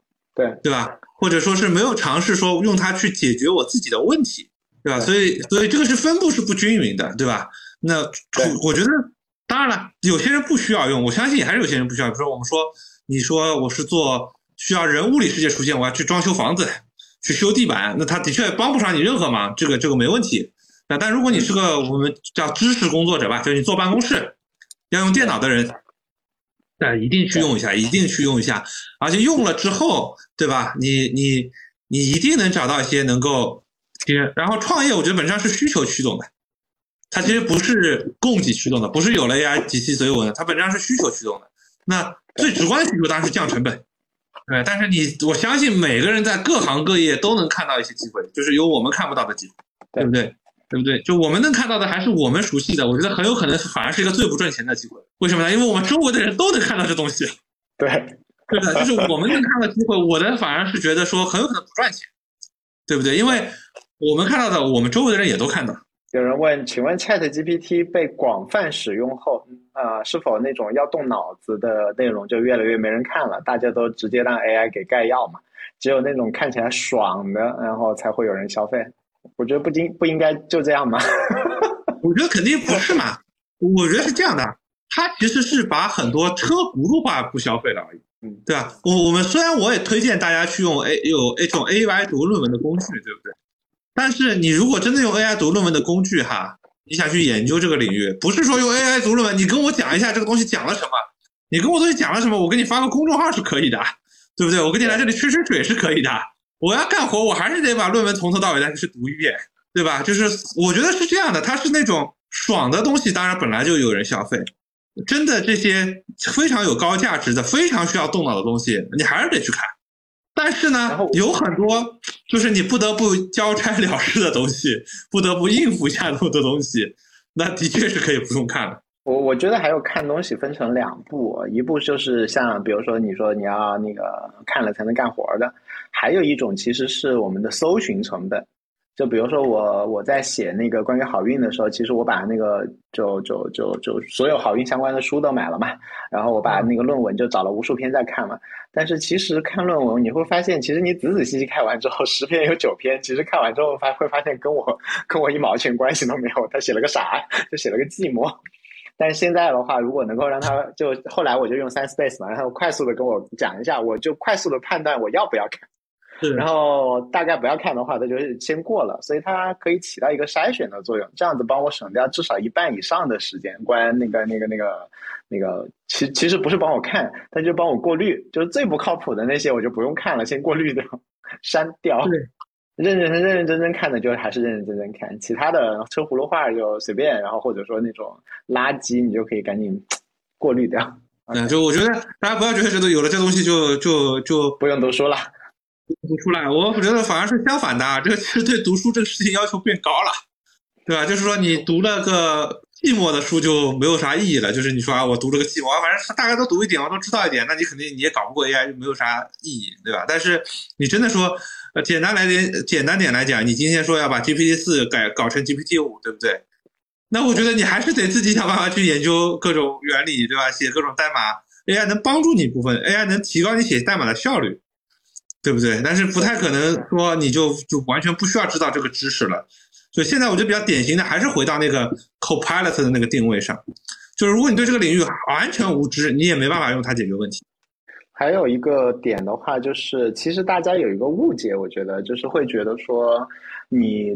读书是为了获得里面的那个知识和观点，比如说徐文浩去读论文的话，可能是有这个东西，就是要拿它干活。但是我们绝大部分人读的绝大部分书，其实那个道理，难道我们之前没有读过一百遍吗？对吧？就是就就 都是道理的书嘛，和故事书嘛，对吧？那那所谓的干货书，也就是道理嘛，对吧？那道理的那些东西，其实咋不会呢？对吧？也会啊，什么啊，先有目的什么的，要事为先。这些东西哈，他把他把它总结给你啊，七个习惯，你不用看这么一本书，告诉你这七个习惯，直接告诉你是什么。So what 呢？他有的时候那本书整个你看完是给你催眠的，你就更有可能做而已。但是你看完其实也不见得做，那你看了七条更不做嘛，对吧？看了七本也不见得会做嘛。嗯，所以那个书我有的时候看，觉得它它其实主要起到的，你看的那些废话，主要是起到催眠的作用，让它转化率稍微高一点。因为你看那七句话，你更不会做。是啊，就是对我觉得第二个就是就是，我觉得看内容本来大家就我甚至我们再极端一点讲，就是我们看一些学术理论的内容，或者有些人喜欢看小说，有些人喜欢看哲学，有些人喜欢看历史，都是为了愉悦。就是我们不要把自己想的太高级。就是我看这个东西开心，是我这个人就是喜欢科技感强一些的东西。我也是，对吧？对吧？那那你就就会看这个东西，你就会开心嘛，对不对？你让我看，呃，这个这个，比你给我看，让我看什么绘画知识，我没有兴趣，我真的没有兴趣。就是就是你花你付我钱让我看，我也不想看，对不对？对，对不对？就同样的看小说，我也喜欢看，我也喜欢，比如我喜欢看小说，我喜欢看科幻小说，你给我看言情小说，对不对？那也没有用，对吧？你是你你你送我我也不看，对不对？对，就是。所以我觉得本来大家也是兴根据自己的兴趣、自己的爱好、自己有快有有有愉悦感再去看，但很多时候呢，是你没看之前你也不知道，对不对？所以你会去原来会有这种书评呀，会有这种什么豆瓣评分呀这种东西，只不过他今天换了一个形式给你嘛，对吧？只不过在一些效率上，它比那个更高效，对不对？对不对？对我再极端一点讲，我们的确。比方说，我们也看视频，我们看电影，对吧？看电视剧，你今天去抖音上都有那种五分钟切片，对吧？大壮、小美、福乐，给你五分钟讲完一集电视剧。但但是有些电视剧你还是会可以看整个的，但有一些你觉得抖音上刷一刷就 OK 了。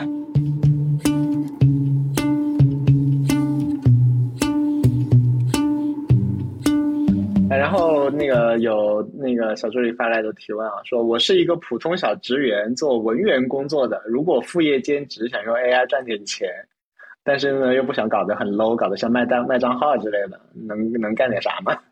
你想得到吗？嗯，我觉得其实这种问题都挺难回答，因为我觉得就是赚钱和副业都是需求驱动的嘛，就是你自己能够看到周围有什么需求，你觉得他能够帮你能够帮他解决一下。对不对？你说，呃呃，我帮人，就比如说我说，哎，我就帮人出设计图，然后你说我正好爱好绘画，但是我没有学过，对吧？但是这我因为喜欢，我经常去看画展，美术史我也很熟，我但是画画不太会。那你说，哎，我可以用这个东西去去做这个呃绘画，对吧？然后做个自媒体，对不对？做个微信公众号，做个抖音，就是我就本来喜欢这个东西，然后对不对？啊，包括。那个那个 Miss 靠谱姐，这个就介绍对啊，你用 Miss Journey 去做绘本，然后跟出版社合作去出版，都可以。这个是因为我觉得这是两个嘛，第一个是需求驱动的，第二个是你自己的禀赋在哪里，就是你有什么 AI 能够帮助你做原来你相弥补你想做你有一定的擅长，但是因为一些其他原因做不了的事情。比如说你很喜欢美术，但是你没有练过，你也没有时间去学。那今天因为有 AI 绘画了，你就能干这个事情，嗯，是对不对？你原来喜欢写小说，但是你有脑脑子里有很多大纲，没有足够的时间，觉得哎呀这个润色很时间很长，那你就拿它去写小说，对不对？然后你觉得哎，我就是这个这个实在想不到，说哎我就去研究，我就去把我研究的过程录下来分享出来做自媒体。呃，对吧？因为我们说了嘛，这个世界是分布不均匀的，信息差比你想象的还要大，啊，因为我经常会会遇到这个问题，就是我看了一堆东西啊，我都知道了，然后呢，隔了一个礼拜，我又在另另外一个群里看到有人又发了一遍，对吧？我也会。这个 这个这个对吧？第二个，有些东西我觉得这东西有什么好讲的，对不对？但是你会发现啊，大家都不知道，对对吧？就就是都会出现这种情况，那你可以也可以去干这个，所以我觉得都可以啊，都可以，就是说。能能不能赚钱，取决于这个需求把握的准不准，竞争激不激烈。但是我一定觉得是从每个人自己出发的。我跟你讲，我告诉你，现在做个应用可以赚钱。我就我我觉得那个文心那个一格，你就用它做个你画我猜，上到应用市场卖卖看，对不对？但是你可能说我不会写代码，我没有研究过这个，那那这个就不属于你的机会嘛。我这边觉得，其实你最轻松的方法的话，其实就是。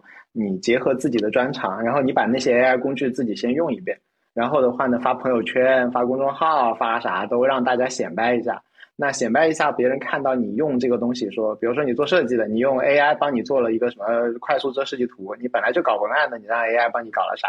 那最浅的一个就是人家就会问你来怎么搞的嘛，然后你就看看说能不能卖卖信息差。那如果人家觉得你的结果很好，比如说哇，你这种设计图能不能给我来一打，你就卖卖这个结。结果的产品，那第一步的时候，其实是像徐文浩讲的，你就需求驱动，你要找到需求在哪里嘛。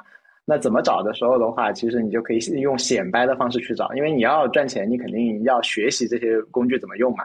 那你学习的过程、体验的过程，你就可以把它放出来。就好像我们两个在这边聊天，其实也会有很多的那个，包括微软啊什么乱七八糟的，就就各种人来找到我们，对吧？这个就就可以连接到更多的、更更更多的人。那你那边显摆一下之后，说不定就有一些需求会找到你说，哎呀，你会这个呀，你能不能帮我干嘛什么的？然后你就上来就收钱呗。如果人家愿意给钱，然后那就发明说明是个真需求，然后再再往下走。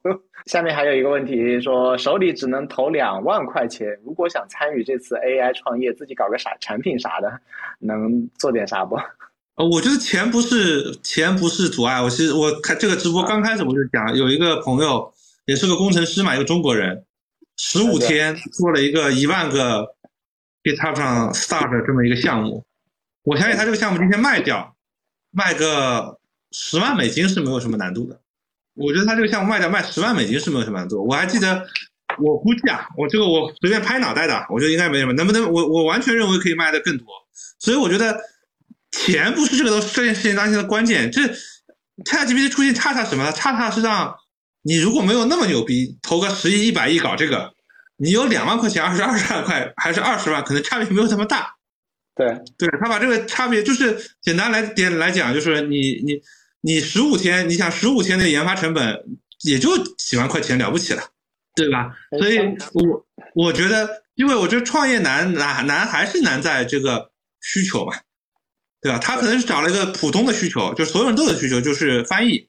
哎，他做的是翻译，是相当于做了这种，就是华词啊什么各种都做了，就相当于说，呃，从头做了一个翻译软件，只是背后的翻译能力用的是 ChatGPT 的，嗯，对不对？那他可能因为他原来很擅长写这种应用软件，那么这个是他做得到的结果。那你就要想一想说，哎，我我干什么牛逼，或者我捕捉到了什么需求？因为那个需求翻译是个大需求，但它那个缺点是比较卷嘛，就是你得。干，他为什么十五天做完，不是做一个月，对不对？因为翻译这个需求用户量真的非常大。呃，到时候我会发到星球上，叫 Open Translator，我到时候发到星球上。啊，那个第二个是，你看我做一个课，我这个课的需求也非常大。呃，我其实，在极客上不是第一次做课，我一直觉得我做的最好的专栏是第一个专栏，深入浅出计算机组成原理，对吧？那个课其实卖的也还可以，但是明显这个课的势头。也比今天这个课的势就是卖的势头也非常高，就是这是个需求嘛，对吧？对，就是这个是因为我原来卖过课，我会写东西，对，就大家都要互相去去捕捉这个需求，去捕捉这个需求。对，这个跟钱没有关系。我做写这个东西，我一毛钱也没有花，我只是正好脚扭了一下，骨折了，待在家里待了一个月，所以天天在写东西。对对对，我说这个是老天爷说把你的腿打断，说你就把这写了吧，对吧？所以我觉得是说钱不是关键，这个过程当中就是能够去找找这个这个需求点是是是找到需求点啊，找找到适合自己的需求点。比如说我就我也是工程师，我也是工程师，但是我去你说让我去写 Mac 上的应用，这东西我没有那么熟练，对吧？所以我就没有去跟大家去卷这个事情。而且第二个是我觉得卷这个不如卷一个我更擅长的把。技术的东西讲的浅显一点，多给大家点事例，对吧？那那那那，我觉得这是不同的选择嘛，对吧？嗯。然后我看到，我们先看评论区，有个朋友问：GPT 下对知识类 IP 会带来哪些负面影响？比如用 IP 的内容、书籍成为模型训练，训练出一个 IP 原生，从而威胁到这些 IP。啊，这个是你想做的，你你来讲讲呗。对，我觉得大家对 IP 有一个误解。就是大家以为 IP 靠的是知识，哎，就世界上哪里缺知识啊，对吧？任何一个你跑到抖音上看任何一个大 V，就你如果真的是想学知识的话，你去买本书，比他听他讲五个小时要有用的多。他能讲的肯定都是那种废话型的东西，所以 IP 关键就是那张脸，是那个名字。所以你帮他训练出那个 IP 孪生，你用不用他名字？你只要不用他名字就不值钱，你用他名字就是帮他宣传。所以就是那个脸是比大脑值钱的东西，大脑不值钱，尤其是大众的 IP，只要大众能够理解的东西，一定是就是大陆货嘛，大陆货一定不是什么特别高精尖的 什么神秘学的东西，它就是一个口水话对，口水话值啥钱呀？那些脑子里就是大家，对，只要只要是大家觉得听起来很愉悦的东西，基本上都是不值钱的东西。就就那张脸比较值钱，那张脸可以让你付钱，之所以它值钱。对，就是我我觉得你要倒过来，就是他是怎么成为那个 IP，他是因为一些别的原因变成这个 IP 的，对不对？对。比如任鑫老师是因为什么变成这个 IP 的？是因为他对吧，放弃了几千万这个股票变成这个 IP 的，对吧？这个，那你只要你只要也能放弃几千万股票，你我觉得你只要出来讲两句，也是一个大 IP，对吧？然后，当然他背后还是需要他，只是像任心，就我一直很佩服他，就是。就是能够把事情讲得很清楚啊，然后脑洞也比较大，对对吧？就是这个这天不就翻车了吗？开始讲向量，对对对。但是那个内容本身啊，我觉得其实就像为什么 Chat GPT 牛，就大家觉得它好厉害啊。但是其实它背后那些知识都是人类知识灌进去，那些知识其实本来就在，对不对？对，那些知识本来就在，并不是说这个知识是那个大 V 今天跟你讲了一次，这一次他发明的，是吧？你真的要去找。对吧？你去翻教，我我一直说你要学习，学习最好不是看视频，你去翻一下国内外各种经典教科书，那个是信息知识密度最高的东西。一本五百页的书，你可以看一个月，然后你全都看完，习题都做完，你肯定有极大的提升。对吧？当然你愿不愿意做嘛？下下面大 V 就来了呀，Miss 靠谱，他说大 V 的能力是和情绪对话，所以你千万不要以为大 V 的大 V 是靠脑子里的那些大家货，没有独家货的。大家可以去抖音上关注一下 Miss Coff，这个是真正的大 V。我们两个都不是大 V，我们两个都是，我们两个不是大 V，我们两个这个没有什么人关注我们，说实话。对 OK。然后有人问说，我是一个程序员，被裁员了，可以利用 AI 做点啥吗？第一个是这个，呃，看看专栏，不想看专栏，觉得裁员没，就是不想花钱，就看我在 GitHub 上 Notebook 先看一遍，对吧？你先看看 AI 能干啥。你看看 AI 能干啥之后，再想想你自己能干啥。第二个是我极端一点讲，就是还是回到说，你今天就算去接外包，用 Cursor、用 Copilot、用 ChatGPT，说好，我今天开始接项目外包，你用上这些东西，你效率可能都比别人高好几倍，对吧？所以我觉得，呃，你做开源项目也可以，对不对？因为我我觉得这个世界是不缺这个这个。这个不缺需求，其实是不缺需求，有很多需求都没有被满足。对，因为我包括我看了有很多现在很火的项目，我其实也很佩服这些作者，但是我看了一下代码，其实代码质量也并不高，对吧？那你如果愿意去做，比如比如说我呃那个我到时候看就是呃作者本身我很佩服啊，因为我觉得代码质量不高是因为他非常干，在着急赶紧把这东西写出来，能够发布出来去抢那个流量，对吧？是，所以。所以这个它的代码质量不高，但是实际上是这些需求，比如把一本书翻译一下呀，什么把一本书，这这个这个事情，我我没有去干，其实两个月之前我就知道怎么干。然后人心天天那段时间一直想我快点做个 demo，但是因为我其实是比较 早，我其实是因为这个课是我去年十二月底我找的极客时间，然后那个时候我都还没有和人心决定要做这个做这个这个公众号，对，所以我已经答应别人了，所以前一段时间我在天天写稿，实在没有时间写那个东西，但是我就看到，哎呀，我说这东西其实我知道，这东西其实我知道，我都没做，做别人一个个都做了，对不对？所以我觉得这个需求是不缺的。然后我我我现在就能没关系，我待会儿把我想做的十个星球到时候贴到那个那个那个知识星球里面，对吧？你可以挑一个，说你今天失业了没关系，你挑一个去做啊，做一个开源项目出来，我帮你宣传，你做的好，我用我用的爽，我帮你宣传，对吧？啊，这个甚至我可以为你付费，我觉得这都没有问题，我都可以 sponsor 你做这个项目，对吧？嗯，挺好的，那待会儿发到星球去。对对对，所以我觉得是是是这样的，就是我觉得就是这个大家不要不要，因为程序员是一个挺好的职业，是什么呢？就是他是个农民职业，不是个工人职业，他不需要有那个机器，他那个机器就是你有台电脑就能干活，对吧？然后这么，刚才 miss 靠谱，大家在评论区 miss 就是 miss m i s s 靠谱就是非常靠谱的靠谱。就大家可以就那个正在说不看好数字人的那个，对，啊，然后你刚刚讲到需求方面的话，其实这次就可以看到说，呃，其其实这一次我觉得大家可以赶紧出来做点事事情。第一个就是原来你比如说我刚刚说两万块钱的那位，原来你两万块钱你就没法请人嘛，对吧？然后那个那个，你原来要有两百万才能请人嘛，但是现在其实你可以请 AI 帮你打杂嘛，对吧？打各种各样的杂，你用到好的话，就相当于可以请几个人，那你原来干不成的就能干了。第二个呢，就是需求这个东西，就是原本的话呢，其实市场上需求大部分都被满足了，就有点像，比如说你楼下缺真的缺一个什么店嘛，就是应该早就能开的店都已经试过一遍了，现在这几家店就是最适合的，满足需求的。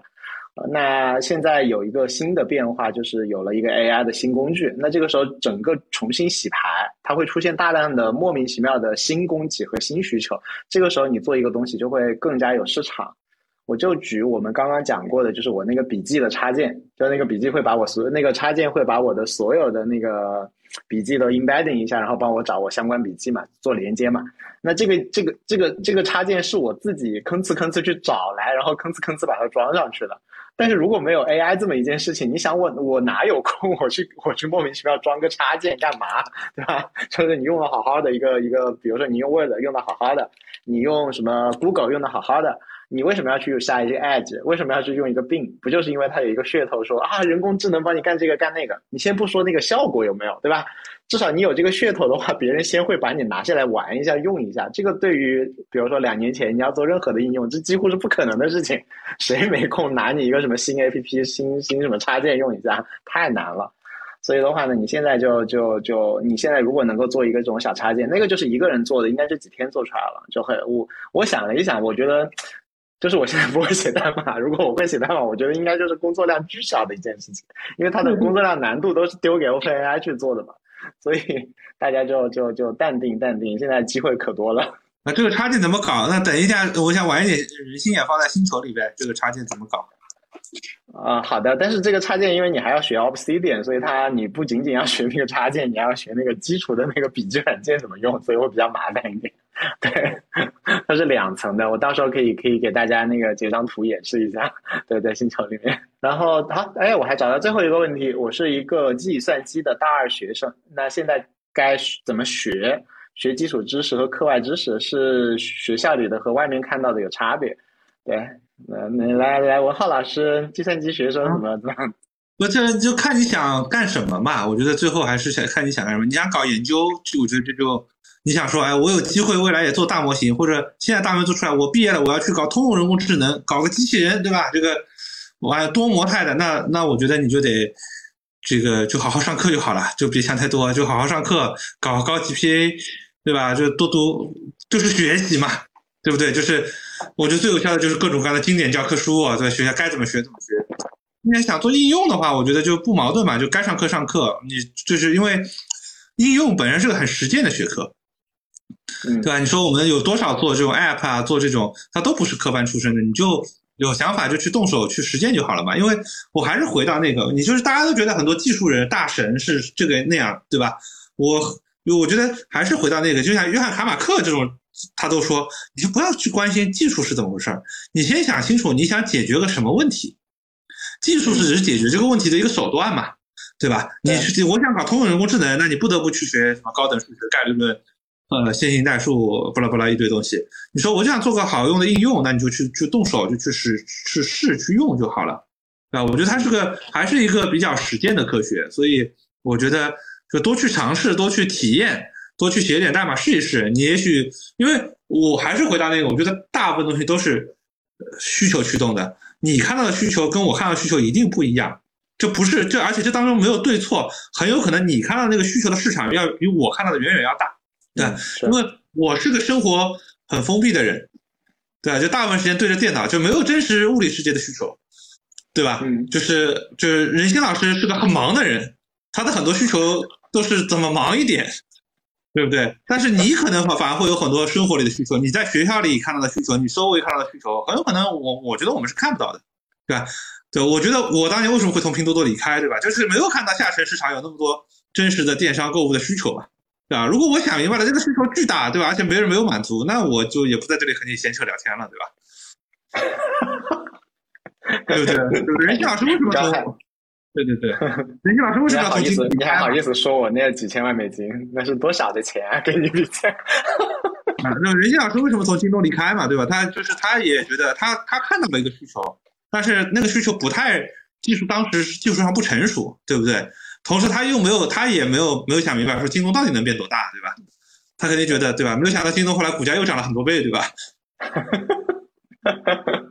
对，这是都属于眼光有问题啊，对吧？就是说，所以说，所以说，你觉得有什么机会？就是说，我们觉得有我们有的机会，但我们两个人判断机会这个能力呢，其实也不是很强。大家就我觉得徐文浩刚刚讲有一个点很重要，反正就是你赶紧先出来泡一泡，对吧？你先先出来泡一泡，各种信息啊什么，先先先学学着买着，然后那个另外呢就是赶紧干活儿，赶紧那个那个出来出来出来参与一些项目。你你大二人家也坑不了你的钱是吧？最多骗你一点免费劳动。你参与开源项目啊，加入个什么区块链的道啊，然后去做了三两个 AI 插件啊，这些事情都浪费不了你什么时间嘛，对吧？最多坑你的坑你的免费劳动力嘛，对吧？对我们两个是大学室友，同一个寝室。对，对，人心要去做一批应用去测试 MVP，呃，对我不是不不见得会做一批应用，我可能会做一个乐高，对，有可能。然后乐高的话，然后让不同的人去把它装成不同的玩具，有些人去卖孙悟空，有些人去卖坦克，然后我就看看说，来你们卖卖坦克卖孙悟空，反正都得把一部分的钱分给我。对，可能我会去做做乐高积木，做 AI 的乐高。对，然后 Miss Cup 做哪里关注徐文浩大佬？呃，现在 Miss Cup 说做星球分享嘛，我觉得做星星球分享也是一个办法呀，对吧？就是说你想赚零花钱，反正你这个骗你也骗不了你几十块钱，对吧？骗了你几十块钱不行，你三天内就退了。对不对？你进去看看，觉得不行是吧？先把所有内容截屏一下，然后三天内退了，然后对不对？或者三天内分享没有把本赚回来就就退了，啊，好有道理。这这这个，我觉得大部分事情啊，就是我觉得我自己创业啊什么，我们虽然失败吧，我们就叫它失败吧，对吧？就是对，我们叫创业失败，因为创业的确没有上市，也没有 IPO，人心可能还公司还卖掉了，对吧？我可能有的公司就清算了，那那那。那但是就就是最后有一个结论，就是你不迈出那一步，就你永远不会迈出那一步。我周围有很多朋友在大公司里，就每隔两三年找我聊一次，就要不要出来创业，对不对？等到他从三十岁聊到了四十岁，有没有出来创业？我觉得那他很有可能就不会创业了。就是其实其实本质上就他不会出来创业了，对吧？对吧？就是会创业出来的人，一定是之前就出来创业了，对吧？不管成功失败，对吧？他可能为他不会就创业不一定会成功的。你去用 AI 创业也好，你去用 AI 赚钱也好，他不一定能赚到钱的。但是吧，这个就是回到那个问题，就是你想中彩票，你得先去买彩票，对不对？你不买彩票，你怎么中那一亿大奖呢？对不对？那你只要考，你只要不要不是说我去，对吧？你不是说我拿一万块钱去买彩票，你花两块钱买张彩票，对不对？买不了吃亏，买不了上当，对不对？而且那就回就回到那个问题，或者你不是说你说我花两两个小时在彩票彩票门口。站站两天，站一天，对不对？就浪费你一天时间，对吧？你也不是七老八十了，就就就就过一天少一天，那就没有问题的。不要害怕这个时间，对吧？就就我觉得不要，就是去动手去试，都是试出来的，啊。我我写专栏，我想了我就写。我当时的想法是说，哎呀，写之前就担心如果没有人买，我不是浪费很多时间？那反正本来我也要研究，对不对？对不对？就就就动手嘛，对不对？就是反正你你也没什么别的事儿可以干。对，我觉得这这你就分销一下。你核心是核心是你你去动手，动手你有体感。第二个是你去试试了，你能够想明白说找到需求跟这个东西之间的匹配点。你不去碰一下，你问我，我告诉你可以做个大模型，你能做吗？对不对？我觉我觉得我有没有能力做？你你觉得你能做吗？对吧？我相信你来这个直播间里，啊，也许有能做的，对吧？因为有有个别人来看我，我个别朋友圈跑过来看直播间，肯定有能做的，对不对？但大部分人我觉得没有能力做嘛，对不对？就你发的那些文章，不是号称人人不不能做，但是人之后笔记本上可以装一个，是吧？所以有人说看了这篇，说人人笔记本上最后都能装一个。对啊，对啊，对啊，啊，哪里关注我？不用关注我，关注星球或者关注这个。这个我们的服务号就好了，AI 定数或者和 AI 创富圈就好了，不用关注我个人啊，我个人不需要，不希望大家关注我。我觉得最好的、最最最最大的好，最最好是我这个人非常有钱，但是又是匿名的，对吧？但是现在又比较穷，就只能出来抛头露面去跟大家聊聊天。啊，有人看了熊浩推荐那篇，说在 Hugging Face 上试了一下，然后跑成了，啊，挺好的。是是是是，棒棒。对，有很多免费的资源可以用，有很多免费的资源可以用，对吧？你可以用 Hugging Face 的免费资源，你可以用 Collab 的免费资源，对吧？就是对，不不需要花钱，你不需要说我得去组个三万五的这个四零九零的显卡啊！谢谢谢谢，有人祝我太 发达了。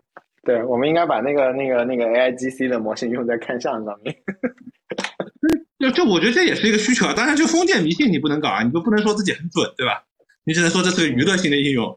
所以我们这边就那个那个，我问了徐文浩一堆的问题，说因为我也打算干活了，对吧？就不能光光光扯了，对。但是私下还会聊的，找他聊一堆的问题，然后再聊了一堆大家感兴趣的什么怎么赚钱啊什么的问题。然后整体上来讲，徐老师的概念就是你赶紧动起来，对，赶紧动起来，干嘛干嘛。你看我已经开始这个嘴嘴炮完完了，已经开始发了个这个叫啥呃专栏了，对不对？然后专栏发完，肯定也要想办法去写点代，呃，就再多写点代码去试各种各样的东西。我觉得它也是一样的，就是我觉得这是个很大的改变嘛，就是还是回到，就是昨天 OpenAI 发的那个论文，对吧？他们去评估对美国的就业市场，那我觉得没有区别，对中国就业市场也是一样的，就一定是我我我我今天在朋友圈问问说。ChatGPT Plus 不是今天有一段时间不让升级嘛？不让你升级到 Plus，就是你付钱给他，他说不行，我不收你这个钱，我现在服务不过来。说上一次发生这件事情还是什么时候？我不知道大家还记得吧？这很多人都说是 iPhone，iPhone 抢 iPhone 排队嘛？对对对，我的确的就是抢 iPhone 排队，就是有一段是大家可能现在 iPhone 你对吧？就是一买就能买到，拼多多百亿补贴还这个便宜好几百块钱。当年买 iPhone，那可是你下了个单要等几个月啊！啊，我我记得很，就是好好多啊，还有就是这 iPhone 有几个热点，第一个三 G 出来的时候很难买，第二是四在国内联通上市的时候，你要去签个合约机，你要等时间，你要排队，是是要等很久，要排队要排队，哎呀，当时加价买机器，对这种我这种盛况，就我们过去多少年是生产过剩，你想买啥没有，对吧？直播间天天最低价。对吧？今天你上杆子给人送钱，人家说不好意思我不收。对啊，就这种程度的改变，你就你一定得自己去去去去用起来，去体验起来，去去试起来。如果没有你用起来觉得没有那么好的话，就。你改变一下方法用，就好像一个，比如说我们让我们的爸妈或者爷爷奶奶用一下 Office，你觉得说哦，Excel 就帮助我工作很大，他第一反应肯定也是没什么用，对吧？对，我们其实就是已经成为了我们小时候看的那个 长辈，所以我们现在要稍微的稍微可能要费心一点，你要去学一下，你要去学一下，嗯，对，而且这东西很容易学，就比什么你以前学 Office 学打字啊，学这容易容易容易多了。你至少给他个十分钟时间嘛，你不要给他就两句话，说你讲个笑话，对吧？你真的把自己的场景给他，你给他个十分钟、二十分钟时间，你去练一练嘛。你交个朋友，招了一个新员工，帮你免费干活，你也需要培训一下这个新员工嘛，对吧？你不能说 你当他是神啊，对吧？搞不定那个。聊天机器人不就 ChatGPT 现在不就上一个聊天机器人嘛，对吧？你就可以跟他聊啊。有同学的问，这个问题是什么？问题他可能是说能不能基于大语言模型专门做聊天机器人？然后 ChatGPT 就是啊。对，我其实今天有最最近有一个想法，就是因为其实像我我们现在在用 iPhone 嘛，对吧？在上面其实我们的大部分的时间也是在，其实是在那个抖音和微信上面，然后其实并不是在干活儿。那那但是现在的 ChatGPT 大部分是用在干活儿上面嘛，所以我在想说，是不是它的真实的 killer app 下一步的 killer app 不在这里？那我能够想到的最最 killer 的 app 其实是就是情感情感陪伴型的机器人，不管是 for 性的还是 for romance 的那种那种机器人都有可能。这种可能是这个这个也可以给大家透露一个，是的，因为今天我看了那个某一个研究机构投资研投研机构发了一个报告嘛，就是他们说他们从那些做数据标注的企业发现，最近收到了很多你说的这种类型的数据标注需求。啊，对，所以他们觉得这个是一个大需求。对，所以这是个大需求，有很多团队应该都在干这个事情。呃，就我觉得这也是挺有意思的，就是他们怎么看这个哪个领域现在比较大，竞争比较激烈，大家投入比较大，就是看那些数据标注企业收到的哪类需求比较多。哎，回头回头帮我看一下，我觉得这个挺有意思的，这个点好神奇。因为这个其实才是人类的共共通的需求嘛，就我们的什么效率都是不是共同需求。陪伴、爱、关注这些才是。大大家如果对这个问题感兴趣，去推荐大家去看一部电影啊，叫《赫尔》。赫尔，我知道。啊，对，人性肯定应该看过《赫尔》，对不对？就是讲一个人工智能，这个这个是怎么一步步进化过来，就是怎么去一开始只能是个效率工具，是个电脑上的一个东西，对吧？慢慢变成一个像真人一样的，能给你的，还能给你做情感陪伴的这么个过程，对啊。硬件的。阴暗版的，阴暗版的那个叫那个。阴阴阴暗版的叫那个那个机械姬，姬是那个女字旁那个姬，机械姬，那个是黑黑暗阴暗版的 和硬件的硬件的聊天机器人，呃，我个人觉得有点 creepy 啊，就是有点恐怖，就是就是我觉得就是现在的智能音箱就挺好的呀，因为就只是个入口的区别嘛，它是不需要一定是个就智能音箱是是个入口嘛，我记得我在星球也贴过，有人做了那个。怎么 hack 小米小米音箱就小爱音箱连 Chat GPT 然后语音合成你就能跟他聊啊？对，支持多轮对话，你完全可以去去。当然，它需要一定的这个技术技术技术功底了，就是说，因为它是告诉你怎么部署啊什么的。对对，动起来比这真的就我觉得大家动起来就不要看我我其实最近也看的很少，就是我我我看基本上我就是看推嘛，因为推因为基本上最新的新闻包括这些研究人员。包括这些产业界的，你叫意见领袖或者这些 startup 的 founder，他其实都是在推上，啊，对吧？推推上发的就第一时间发。我基本上我也是找了个工具自动汇总，我也不是主动上去刷，刷太费时间了，就自动汇总，把他们加到一个列表里面汇总，然后过一遍。啊，你是用 Readwise 吗？对，Readwise。那这所以大家也可以考虑一下。一个月八美金。好的，那个我们今天也聊了两个小时，应该差不多了吧？差不多了，差不多了，差不多了，我干什么了。好，啊，谢谢谢大家，就动起来干活，干活，干活。嗯，好，好，拜拜。今天就这样，好，拜拜，拜